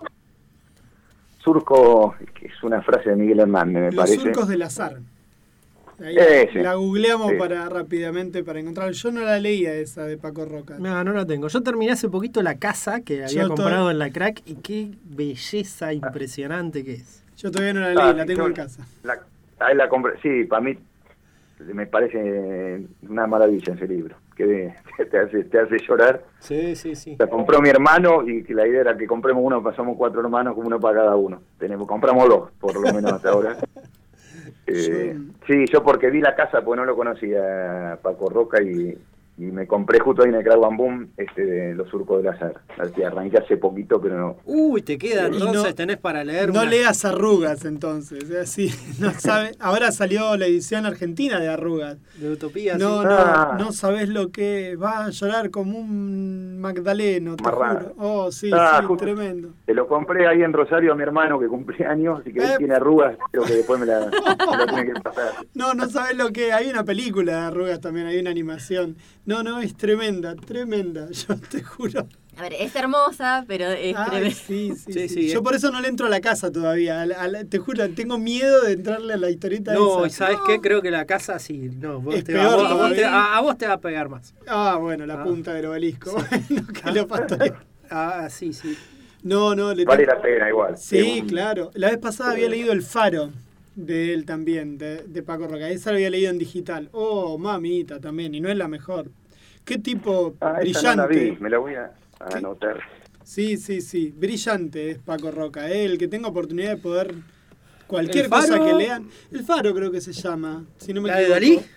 ¿Eh? ¿La de Dalí? No, ese es el juego lúgubre. El ese juego lo lúgubre, tengo. que Oh, es- ese eso es por un eso es un- delirio. está re bueno. No, no, no, no. No me voy a acordar ahora. Y el invierno del dibujante, que también es Sí, ese otra increíble. Bueno, hicimos El Faro se un, llama, un sí. segmento Paco Roca. Sí, Bueno, ah, lo merece, la verdad. se lo me merece, parece- sí. Se, se merece un programa entero. Qué, qué lindo, qué lindo que lo publiquen acá en Argentina también estas cosas, ¿no? Escúchame, te, te iba a preguntar la otra vez una cosa más. El libro este de Trelew, ¿lo van a publicar en- de modo tal de que la gente pueda acceder a, en una librería, en una comiquería? ¿Tenés idea de eso? ¿O va a quedar en la órbita del el ministerio? Sí, no, lo que pasa es que como lo, lo, lo publica la Secretaría de Derechos Humanos, no, De no, no se puede vender. O sea, la idea es imprimir de nuevo más y que se vaya se va a ir distribuyendo. Eh, pero no no va a estar en librería. De- vamos a buscar la forma después de que de que llegue eh, la mayor cantidad, de poder imprimir la mayor cantidad que, que pueda llegar a, la mayor cantidad de, de gente, pero no, no, no, no se va a vender el libro, es de, de distribución gratuita. Perfecto. Bueno, Lautaro, muchísimas, muchísimas gracias eh, por, por tu tiempo, por, por, por toda la, la conversación que estuvo muy linda. Muchísimas gracias. No, no, gracias a ustedes, la verdad, todo buenísimo. Pues la pasé muy, bueno, no nos vimos, pero es como estar ahí cerquita. Ah, sí. Bueno, cuando estés por acá, chiflanos y, y nos juntamos acá para, Claro. para tomar unos mates. Te traemos al estudio y después te eh, salimos por ahí un rato a comer algo. Dale, buenísimo.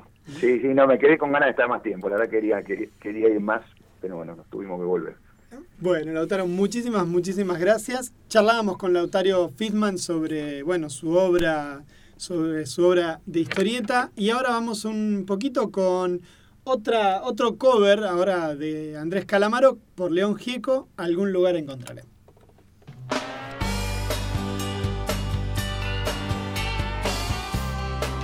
Estoy cansado de buscar algún lugar encontraré.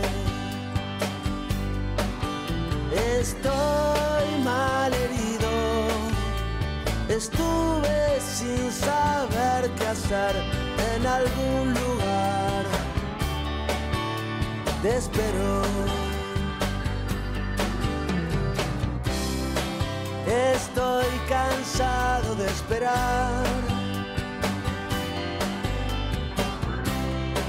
Pero igual, igual no tengo a dónde ir.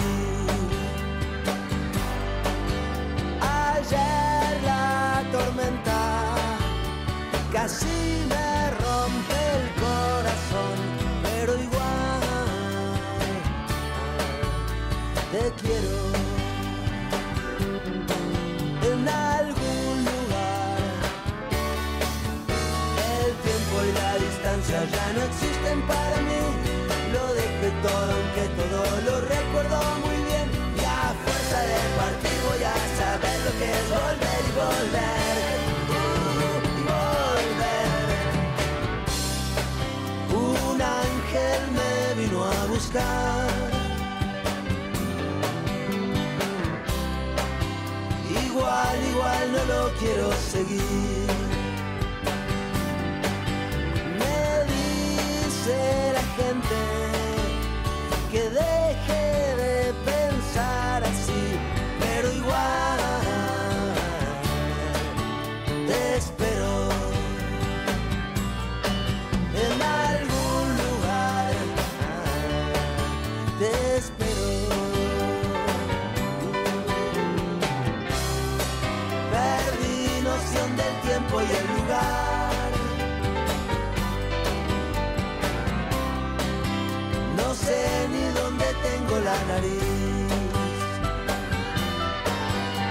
¿Será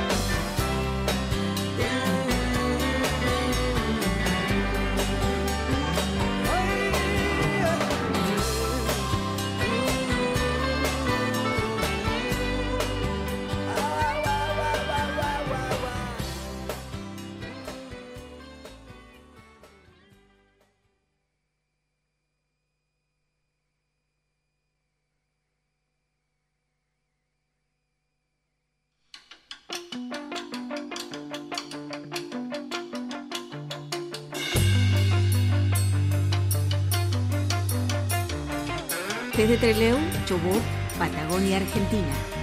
Para el mundo, Radio Sudaca. 105.3. FM Comunitaria.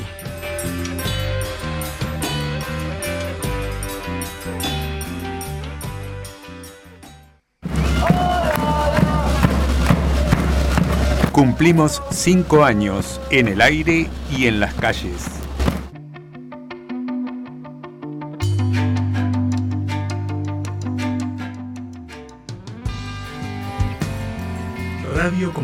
Sudaca en la 105.3 en el año de su quinto aniversario.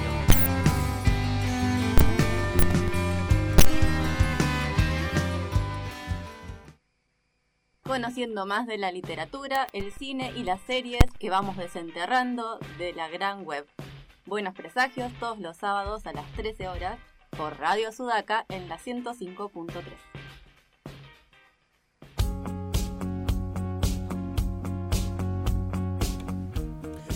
Bueno, arrancamos el cuarto bloque de Buenos Presagios por la 105.3 Radio Sudaca. Venimos de una extensa y hermosa charla con Lautaro Fisman, donde estuvimos hablando de Treleu la Pasión Fusilada. Nos decían por mensajitos de texto que eh, el pibe quería seguir la charla. Se ve que el pibe nos decía que Lautaro quería seguir la charla.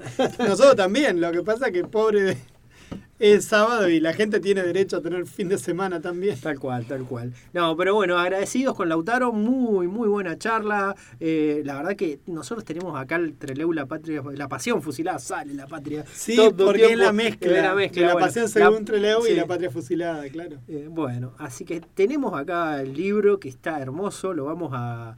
Va, va- va a dar una vuelta vamos a por leer y- casas.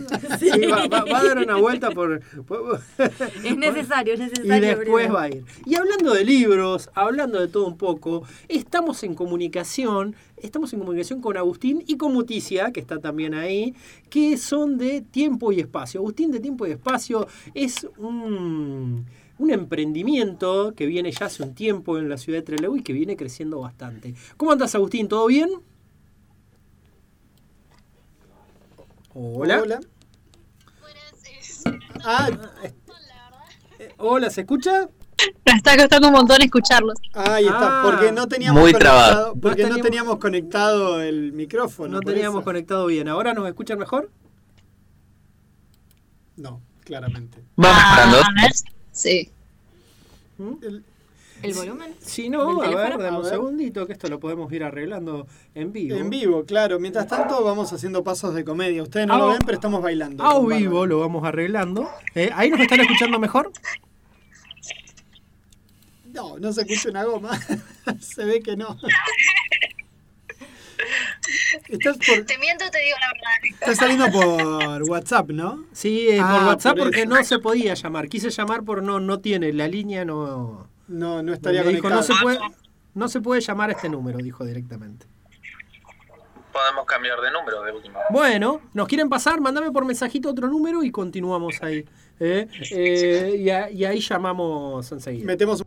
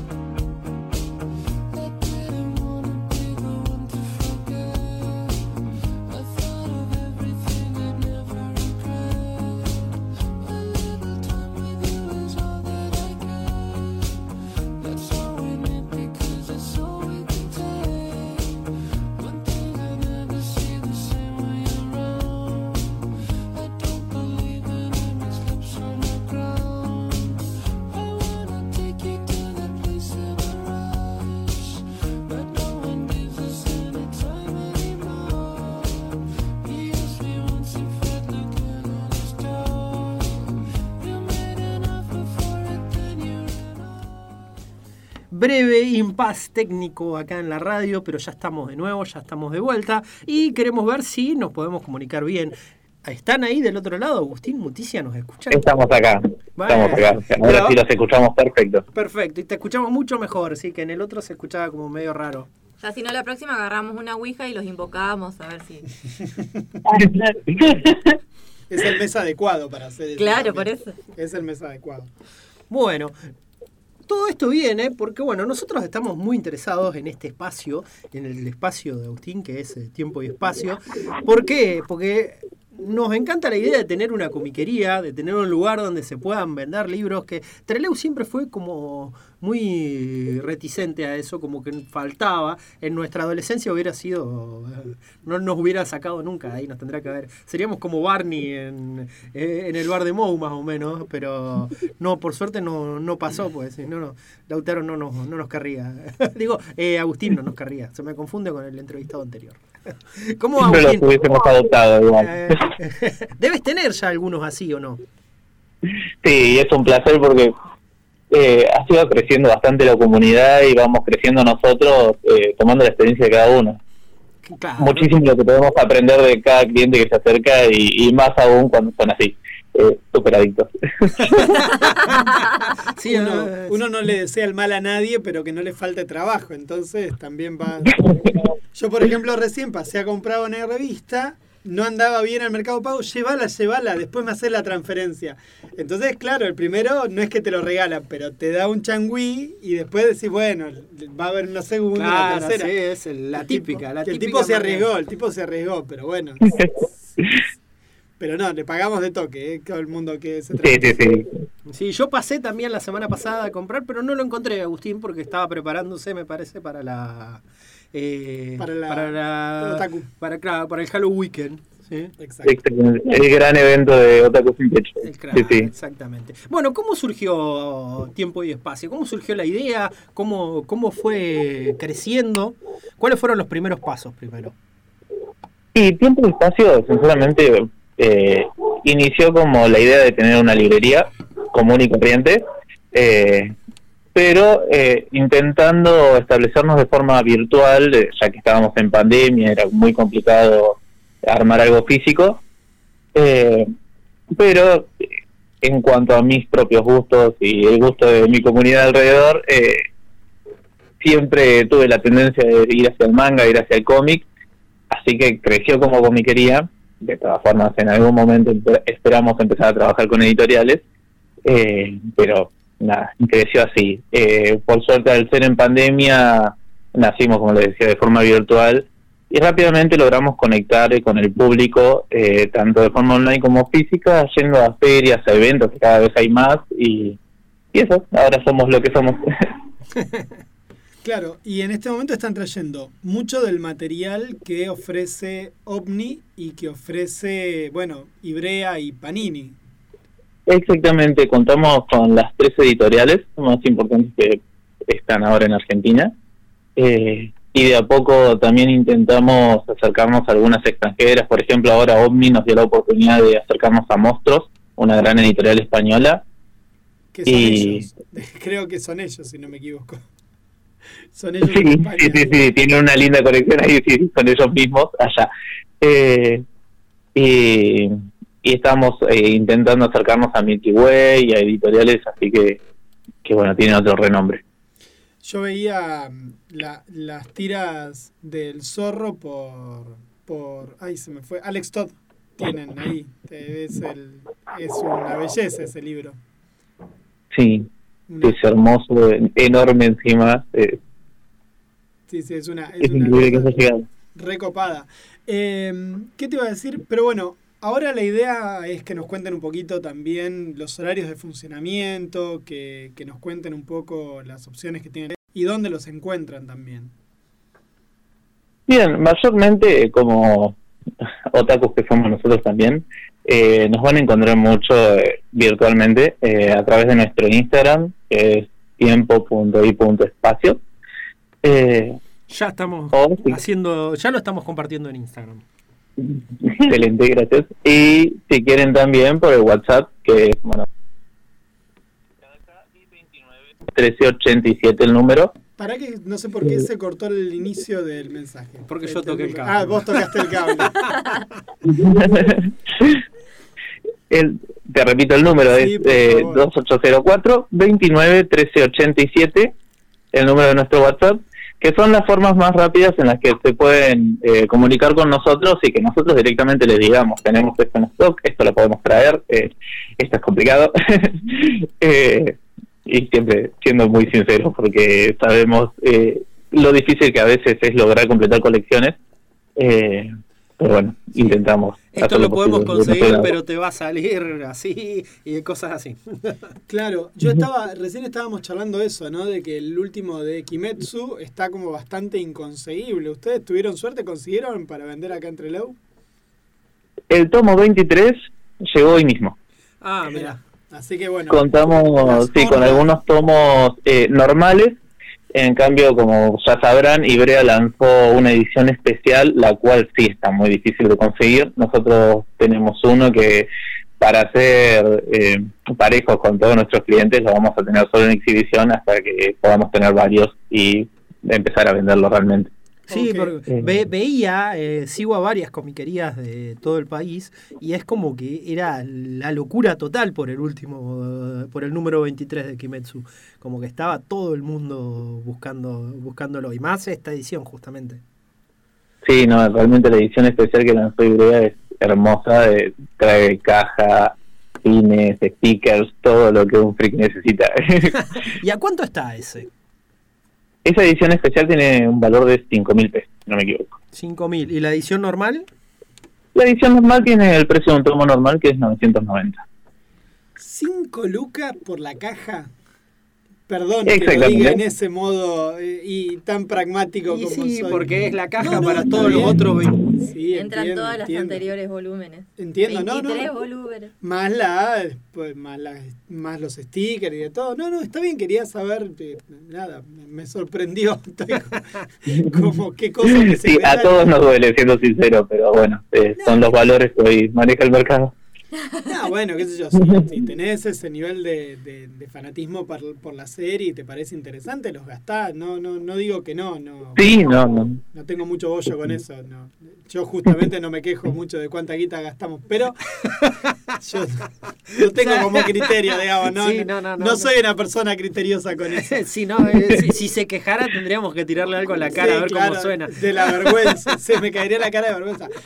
Pero bueno, conste que hoy dije que 9 lucas por un libro de Stephen King me parecía mucho. Eh, Conste que hoy eh, la con eso. 9 lucas me parece un choreo. Pero pero 5, bueno, no sé, si te interesa tanto Kimetsu. Porque además Ibrea viene sacando varias cosas en este formato de ponerle cajas a las cosas. O sea, ya como que le encontró una vueltita. ¿Y con Kimetsu había hecho algo al inicio? ¿O fue con.? ¿Cuál fue el del mate? La- los chicos de. El de los El de mate fue Roster Fighter. Ah, del Ah, no, El del gran no, no, fue el del orfanato, el del mate. Eh, el termo. Promised Neverland. El de, de Promised Neverland no tenía el termo? No sé. Sí. ¿De Promised Neverland vino con el termo? De Promise Neverland también en su momento sí, salió con un Vino termo. con el Sí, termo. sí, sí. Ah, pero el otro vino También. con un mate, el del gallo ese. Qué delirio. El de Gallo traía el, el set matero completo, si no me equivoco, venía Sí, sí, es cierto. Porque con la en- caja incluida. Claro, porque había estado en Argentina el tipo, ¿no? Había o el gallo estaba Sí. en Argentina en el primer tomo. Claro. Y su, su primer tomo directamente ya trae tarjetas del gallo tomando mates, eh, es muy interesante. Yo me acuerdo de eso. No salió nunca más el tomo 2 de eso. O no, o no existe el tomo 2 de eso. Salió hace exactamente una semana y media, creo. Ah, tardó un poquito. Sí, nos sorprendió muchísimo cuando de la nada dijeron, bueno, sale. No, no, no. Agustín, ahí vos trabajando, ¿qué te parece? ¿Cuáles son la- las series que más, sacando Kimetsu, ¿sí? Demon Slayer, vamos a decirle el nombre eh, eh, eh, Castellanizado. eh, sí, castellanizado, que, ni- que ni inglés. siquiera es castellanizado. Pero bueno, eh, sacando eso, ¿cuáles son las series que más te están pidiendo? ¿Cuáles son las que más siguen? Cada una tuvo su, su boom, su etapa importante. eh, entre ellas puedo considerar Haikyuu, eh, My Hero Academia. Hoy en día tiene un, un lindo y súper eh, entendible que es Spy Family. eh, está como en alza. Eh, después Komi-san también, que tiene unos hermosos tome- tomos grandes, dos en uno. Después, bueno, algo que costó mucho y cuando nosotros logramos empezar a traerlo junto a Panini, eh, tuvo una alza interesante, fue Banana Fish. Eh, Aparte es terrible el tomo. onda, Sí. es, es muy lindo el tomo. sí, cada tomo es hermoso. Y después, bueno, eh, tenemos un mangaka como Junji Ito que la gente lo pide desesperada. Eh, cada tomo que llega de Junji vuela. A mí no hay caso, ¿eh? no me termina de... de- no sé, ¿No? como asco, no sé, me, me, me, me recontra cuesta leerlo. Igual que dicen- Cago, lo mismo. Me, me resultan re difíciles de leer. Re difíciles de leer. Pero bueno, nada, no, no, no soy fana del gore y no soy fana mucho de, del terror, entonces tampoco, tampoco me parece Claro. tan interesante. Claro. Novedades Eh, sobre 20th Century. El ¿Cómo? tomo- novedades sobre el tomo 6 de 20th Century. 6 o el 7. No, el 6 creo que es. El 7. Mira, para mí no, no quiere caminar hasta acá de nuevo y te está... Rato, estuve, un rato, estuve hace un rato y no lo veía, por eso le pregunto. No, no, no, yo sé más o menos que... Pero bueno, estamos No. hablando de cosas. No, en este momento de 20 todavía no, te- no tenemos novedades de este tomo, si no me equivoco. No estaba disponible. ¿Viste? Está como complicado. Vamos a, vamos a confirmarlo igual, inmediatamente. Igual está ahí de fondo eh, Muticia, porque también Muticia tiene ahí también como... Están haciendo como un emprendimiento de más cosas. Un multiespacio. Un multiespacio. Multiespacio y tiempo. Claro. Ya, hoy, hoy justamente, ayer y hoy, eh, estamos haciendo una mini feria de Día de la Madre y no solo estoy yo con mi stand que es céltica, sino que está eh, Rulos Artísticos, de acá San de Carlos, también está, bueno, la tienda que es de los viejos de, de Agus, Que que se llama Imprudentes. Imprudentes también, Y nos acompaña Shioka. También, que es todas cosas como más naturales, onda, la típica de el shampoo solo y ese tipo de cosas. O sea, tenemos bastantes alternativas como para regalo del Día de la Madre, por si quieren acercarnos, estamos acá en Mitre. 1750, entre Piedrabuena y Cambridge. Bueno, ¿querés hacer, ¿quieren hacer un repaso? ¿Querés hacer un repaso, Muticia, de qué ofrece cada espacio de los que están ahí? Ah, Empezando por Céltica, obviamente. Eh, bueno, Céltica, que es mi emprendimiento, yo tengo muchos que son posavasos, remeras sublimadas y mousepads y de ese tipo de cosas. También tengo algo de vinilo. Después está rolos artísticos, que Carlos básicamente yo soy una ilustradora que hace sus propios dibujos. Hace dibujos acá en, en, en- el momento a 500 pesos, retratos a pedido, por si quieren hacer algo personalizado para sus madres. También tienen muchos dibujos que, que están las prints y tiene muchos muchas libretas y stickers también. Después está Imprudentes, que es básicamente una tienda de ropa, que hay ropa muy variada para hombre y para mujer. Y después tenemos a Yoconda, que es todos productos naturales, que son eh, eh, shampoo, pa, shampoo sólidos, eh, cosas para... Jabones, cremas y todo ese tipo de cosas bien naturales. Buenísimo. Y van a no estar, nadie, ¿no? y van a estar, claro. Eh, van a estar todo el día de hoy también eh, ahí. Y sí, casi todo el día vamos a estar hoy, así que se pueden acercar en cualquier momento de la tarde. O consultarnos por nuestras redes si llegan a necesitar algo, podemos hacerles envío a domicilio igual. Claro, porque todos, todos estamos en Instagram. Bueno, genial. Entonces, hasta la hora que dé y seguimos después online. Si quieren, hacemos la noche de la madre también ahí. ven- se siguen vendiendo. Bueno, algo que aprovecho y les comento también es que acá en Mitre 1750 tenemos el local junto con Imprudentes de Tiempo y Espacio, donde pueden llegar a encontrar muchos cómics y mangas Está todo el año. Eso está todo el año. Eh, normalmente trabajamos de tarde de 5 a 21 horas, eh, pero pueden llegar a encontrarnos algunas mañanas, algunas tardes, y, podemos coordinar horarios de ser necesario. Exacto, por Instagram pueden coordinar y si no por el WhatsApp. ¿Querés repetirlo el WhatsApp, Agustín?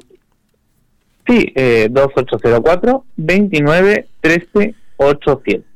Excelente. Y otra cosa, a ver, porque hablamos mucho de manga, qué es lo que te piden. Nosotros acá somos criados y, y hemos empezado a leer y nos gusta mucho el cómic, pero el cómic americano.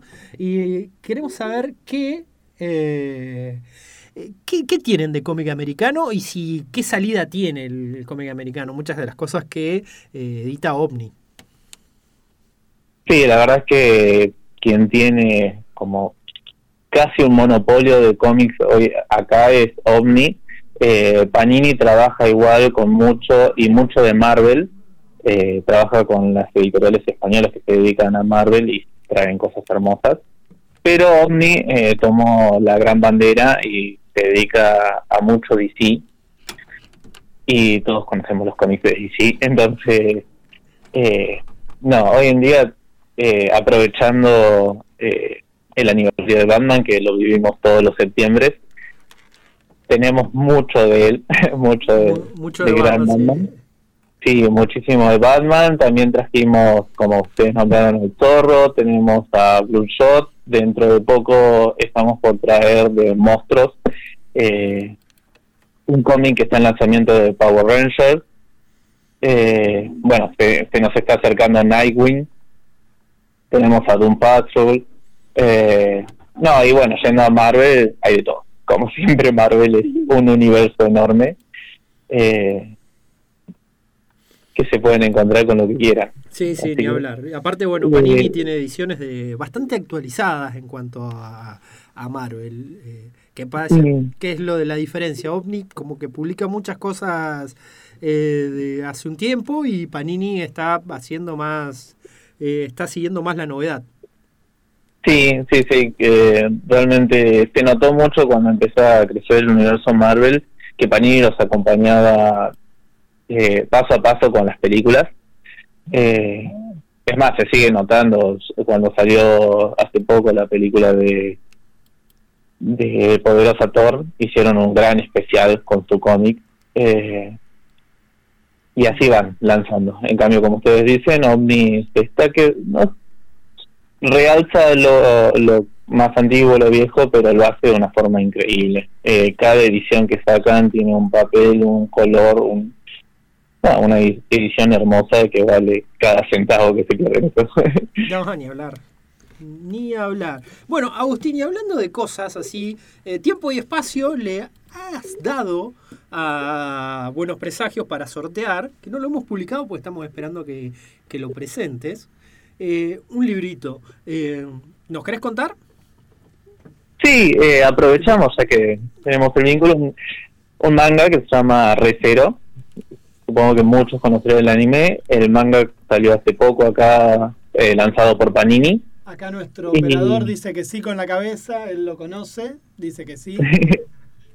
Eh, bueno, y en Recero se van a encontrar en este primer tomo o a nuestro querido personaje Subaru, quien sufre un accidente y se despierta en otro mundo. Otro gran Isekai. Otro gran Isekai, claro. Eh, y nada, de- en ese otro mundo también sufre eh, varios problemas y es eh, salvado por una, un personaje que aparece de repente y, y ahí comienzan su aventura juntos. Eh, es una historia bastante interesante, eh, un tanto traumática por momento. Me acuerdo que la repegó en su momento cuando salió el año, Sí, y no. todo el mundo estaba con respeto. Sí, sí. Eh, tiene tanto en su trama como en su nivel de diseño y dibujo eh, detalles muy interesantes eh, que se van profundizando a medida que avanza la serie, entonces están muy buenos. Bueno, excelente entonces. Y vamos a publicar esto en nuestro Instagram para sortearlo. Así después lo pueden pasar a retirar por eh, tiempo y espacio. ¿eh? Eh, y no se lo pierdan. Va- bueno, vamos a hacer la publicación en breve. Así ya queda y queda dando vueltas. Y eh, vamos a ver si en estos días, en esta semana, vamos a poner la fecha para el sorteo. Muy bien. Bueno, Agustín, la verdad que muchísimas gracias. Eh, esperamos entonces ya dentro de poco estar hablando de nuevo sobre otros mangas, sobre cómo va tiempo y espacio y cómo va las ventas y cuál va a ser el nuevo fenómeno de, de acá un par de semanas. Esta semana es la Sí, semana de. Kimetsu, así que vamos a ver cuál es la que sigue. Realmente les agradecemos por el espacio, para nosotros es eh, nos ayuda muchísimo en la construcción de estos y de este mundillo otaku que tenemos. Así que cuando quieran, cuando quieran estamos dispuestos a seguir charlando y seguir sorteando cosas para que todos tengan. Genial, entonces si nos pasamos a tomar unos mates a la tarde ahí a charlar de, de Excelente, libros. me encantaría. Bueno, Bueno, los, los esperamos acá en la feria. Quien quiera venir a debatir un poco. Buenísimo. Muchísimas gracias, Agustín. Muchísimas gracias, Muticia. Eh, nos estamos viendo entonces. Nos estamos viendo, hasta luego. Bueno, desde Mitre 1750, en tiempo y espacio, estuvimos charlando con Agustín y con Muticia. No se pierdan pasar por el espacio, no se pierdan conocer tiempo y, tiempo y espacio. Valga Vieron la valga la redundancia, sí. Eh, así que bueno, ahí pueden charlar con ellos, pueden ver las novedades en cómics, en mangas. Y hoy hay una feria con un montón de cosas Ay, por el nos Día acaban de de, la preguntar por qué no le preguntamos por Kaiju 8. ¿Sabes que lo pensé al principio? ¿Sabes que lo pensé? Mike nos dice por qué no le preguntamos por Kaiju 8 y eh, lo poco que entiende la gente de, de manga. que para la gente que no es un chiste muy famoso en el fandom comiquero esto que acabamos de hacer. Pero Bueno, vamos un cortecito rápido y volvemos para cerrar el programa. Por Sí, favor. para- Hace calor. Ahora vamos a escuchar un poco de. ¿Qué, qué escuchamos? ¿Qué es lo que.? Avenida Ah, del Corto Avenida del Corta, el disco Amor Amarillo, eh, Gustavo Cerati.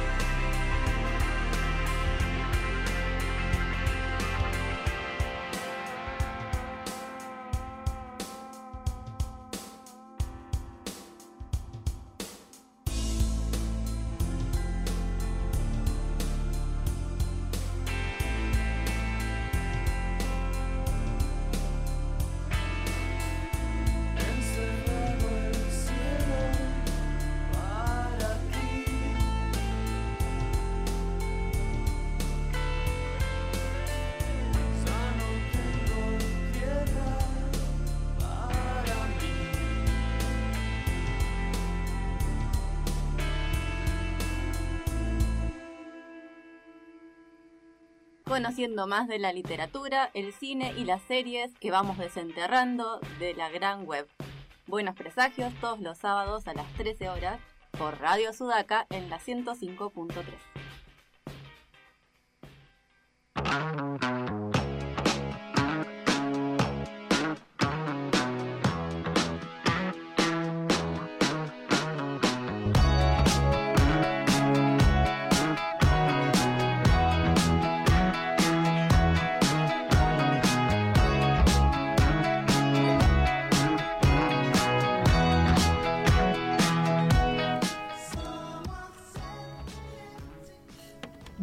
llegamos al quinto bloque de Buenos Presagios. Estamos cerrando el programa y para cerrarlo vamos a charlar, vamos a hablar y vamos a pasar unos audios eh, que nos cedió gentilmente, como decía hoy al principio del programa, nuestro compañero Diego Paulí, en el que eh, Pablo Lobato, ilustrador de la zona y ilustrador de Trelew, que trabaja incansablemente ya hace años en, lo que es el centro de- del país, en el la unitaria ciudad de Buenos Aires, capital federal.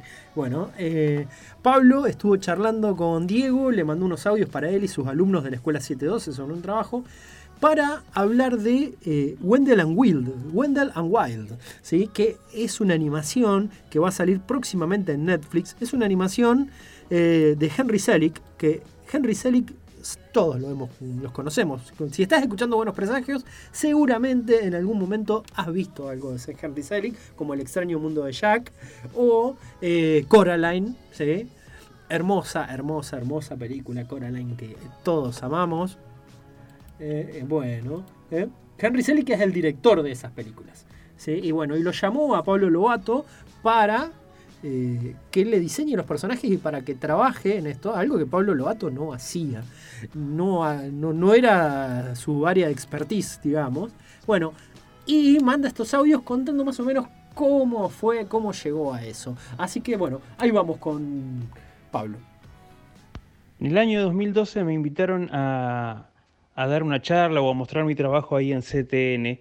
CTN es un- una especie de, congreso o de, reunión de, de- animadores, de gente que está en la animación, de pelis, eh, que se hace en Los Ángeles, en un lugar que se llama Burbank, que es como por ahí cerca de Los Ángeles. Eh, yo no, la verdad, yo era sapo troposo completamente ahí, pero bueno, esta gente que se dedica a la animación tiene el, el buen criterio de de vez en cuando llamar eh, a gente que no tiene que ver con la animación, que viene de diferentes campos. A veces invitan eh, a pintores, a veces a dibujantes que hacen historietas, a veces a caricaturistas, y ese fue el caso mío. Me invitaron de ahí eh, y bueno, y yo alegremente fui a mostrar mi trabajo. De una manera, fue medio raro porque la verdad es que no, no, no fue muy convocante, no veía a nadie cuando yo estaba mostrando las cosas, pero bueno, yo fui a Estados Unidos, eh, la pasé bien, así que eso estuvo lindo. Cuestión que yo quedé registrado ahí en, como en una base de datos de CTN eh, y a través de CTN, a través de, de, de- como una red de comunicaciones que hay en- en este, en este simposio de animadores, años después, en el 2016, o sea, cuatro años después, me llega un mail de Henry Selick, que para ese entonces yo no sabía quién era, eh, no porque no conociera su trabajo, sino porque no, no, eh, no, no relacionaba el nombre con, con, con Coraline o con, con el extraño mundo de Jack. Eh, cuestión que recibo un, un- un mail de CTN diciendo que hay un, otro miembro de CTN que quiere contactarse conmigo, este es este Henry Selick, y me escribe un mensaje contándome que tiene un proyecto para hacer una nueva película animada eh, con los comediantes eh, Key and Peele, eh, y, y que bueno, y que se imagina que mi trabajo podía estar, podía servir para eso, aunque no fuera algo muy común en la animación. Eh, nada, él se lo imaginaba. Eh, yo primero googleo quién es Henry Selick y acto seguido contesto que sí, que me encantaría eh, probar, a ver qué pasa. Fue todo medio una aventura porque eh, Henry Selick en ese momento lo único que tenía era su buen nombre, digamos, pero no tenía, no tenía dinero, digamos, no tenía financiación para su proyecto. Así que, bueno, se sincera conmigo, me, me propone esto eh, y yo, sí, le digo que sí, que vamos por adelante y entonces hago algunos dibujos eh, como para como para ilustrar un poco lo que, lo que Henry tenía en la cabeza. eh, y bueno, y con esos dibujos ya hechos y, y el guion escrito, Henry sale a buscar financiación para la película que tenía en la cabeza. Después de un par de reuniones, consigue que Netflix le financie toda la historia y bueno, todos felices. Y entonces ahí, año 2017, 2018, no, no recuerdo bien, eh, yo viajo para allá eh, y estoy más o menos una semana eh, juntándome todos los días con Henry, con un par de, de gente más, eh, ahí como básicamente hablando de la película. Yo haciendo algunos dibujos, pero básicamente me contaban y, y- se hablaba mucho de las ideas de, de- qué tenía en la cabeza Henry y, y sus demás colaboradores. Eh, y yo alguna que otra idea aportaba también y, sorprendentemente para mí eh, Henry es muy, muy receptivo y, la- las acepta y las, las considera y las usa. Así que bueno, estuve una semana ahí y después me volví y a partir de ahí empecé a dibujar desde mi casa. ¿Cuánto llegó este proyecto? Es, bueno, desde esta fecha 2018 aproximadamente al 2022 que se va a estrenar la peli, eh, llevó todo ese tiempo. Obviamente yo trabajé al principio solamente porque eh, mi trabajo era, nada, diseñar los personajes y con esos diseños que yo hice en, en papel y en la compu, eh, después un escultor hacía los, los títeres, digamos, las marionetas, y con esas marionetas hechas, recién ahí se empieza a filmar la peli. Eh, con lo cual yo, trabajé- yo trabajé en los primeros días de la pandemia, primeros meses de la pandemia fue el momento en que más trabajé yo, es decir, fines de 2019, principios del 2020, mientras todos estaban haciendo pan de masa madre, yo estaba como loco eh, haciendo personajitos para la peli. Eh, un laburo raro, muy, muy, muy distinto a lo que yo suelo hacer, porque yo suelo dibujar para revistas. eh, básicamente hago, hago ilustración editorial, así que esto era, era, era raro para mí, y así que fui aprendiendo un poco el oficio ahí mientras lo hacía. Es todo medio raro esto, porque uno dice, ¿cómo una película hecha por este señor eh, contrata o llama a alguien que no, que no sabe el oficio? Y yo creo que precisamente me llama por eso, porque como no sé el oficio, que esa es la desventaja, tengo una ventaja que es que no tengo los como los vicios, digamos, de los animadores o los de los vicios de los diseñadores de personajes eh, de las pelis que, eh, que nada, que no sé si vieron que, últimamente casi todas las pelis son medio parecidos a los personajes, tanto en las de Pixar como la de Disney. Yo creo como que medio que quedaron como un poco ahí encerrados en, en, en su estética y por eso está bueno que, que, que CTN y- y que cualquier disciplina se abra y, y abreve un poco de, otros, de otras disciplinas, eso me parece que enriquece a todo el mundo. Eh, más allá del resultado, yo la peli no la vi todavía, eh, no sé cómo habrá quedado todo esto, eh, pero bueno, me parece que es un, lindo experimento esto de, de- espiar otros campos a ver qué se puede sacar de, de ahí. En este caso la animación espiando a la caricatura, pero digo, cualquier otra disciplina con cualquier otra. Buenísimo, súper interesante, súper, súper interesante. Yo estuve mirando las imágenes esas que compartiste y esas dos o tres fotitos y parece una especie de del extraño mundo de Jack, ¿no? Tiene como esa estética. Tiene como, y se nota la mano, el, el estilo de Pablo también ahí.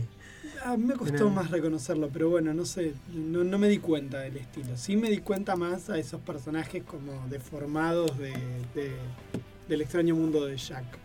No, lo de Pablo me costó más. Sí, bueno, y eh, creo tendríamos que repensar, volver en el tiempo para eh, para charlar, para ver, escuchar de nuevo la entrevista que hicimos con Pablo en el 2018. Creo que seguramente, capaz que algo nos dijo de esto, no sé, ya ha pasado tanto, ha pasado Yo tanta gente con la que hablamos. Yo no que me acuerdo. Capaz que nos contó algo que ya estaba empezando, arrancando con este proyecto. Así que bueno, tendríamos que verlo. Bueno, recapitulamos un poco, eh, estuvimos hablando, pasando algunas noticias, estuvimos charlando con, con Lautaro Lautaro Fisman, eh, gran, hermosa entrevista que después colgaremos. Estuvimos charlando con Agustín de Tiempo y Espacio y con Muticia, que están ahí, Tiempo y Espacio en Mitre 1750. En este momento no se pierdan si quieren pasar a buscar su regalo para el Día de la Madre, si quieren pasar a comprarse algún manga, algún cómic, lo que sea. Está abierto todo el día. Así que bueno, pasen por Tiempo y Espacio. Mitre 1750. LJ. Bueno, señor, nos vamos. Eh, un gusto, un plantel completo nuevamente. Esperemos mantenernos así por de acá a fin de año. crucemos los dedos. Crucemos los dedos. Crucemos los dedos. Crucemos los dedos, sí. Mantenernos de esta forma. Lautaro Enríquez estuvo en la operación técnica. Juan Pablo Antonio Simonetti, Bárbara Ingrid Barlamas y Pablo Matías Pérez. Esto ha sido. Buenos presagios.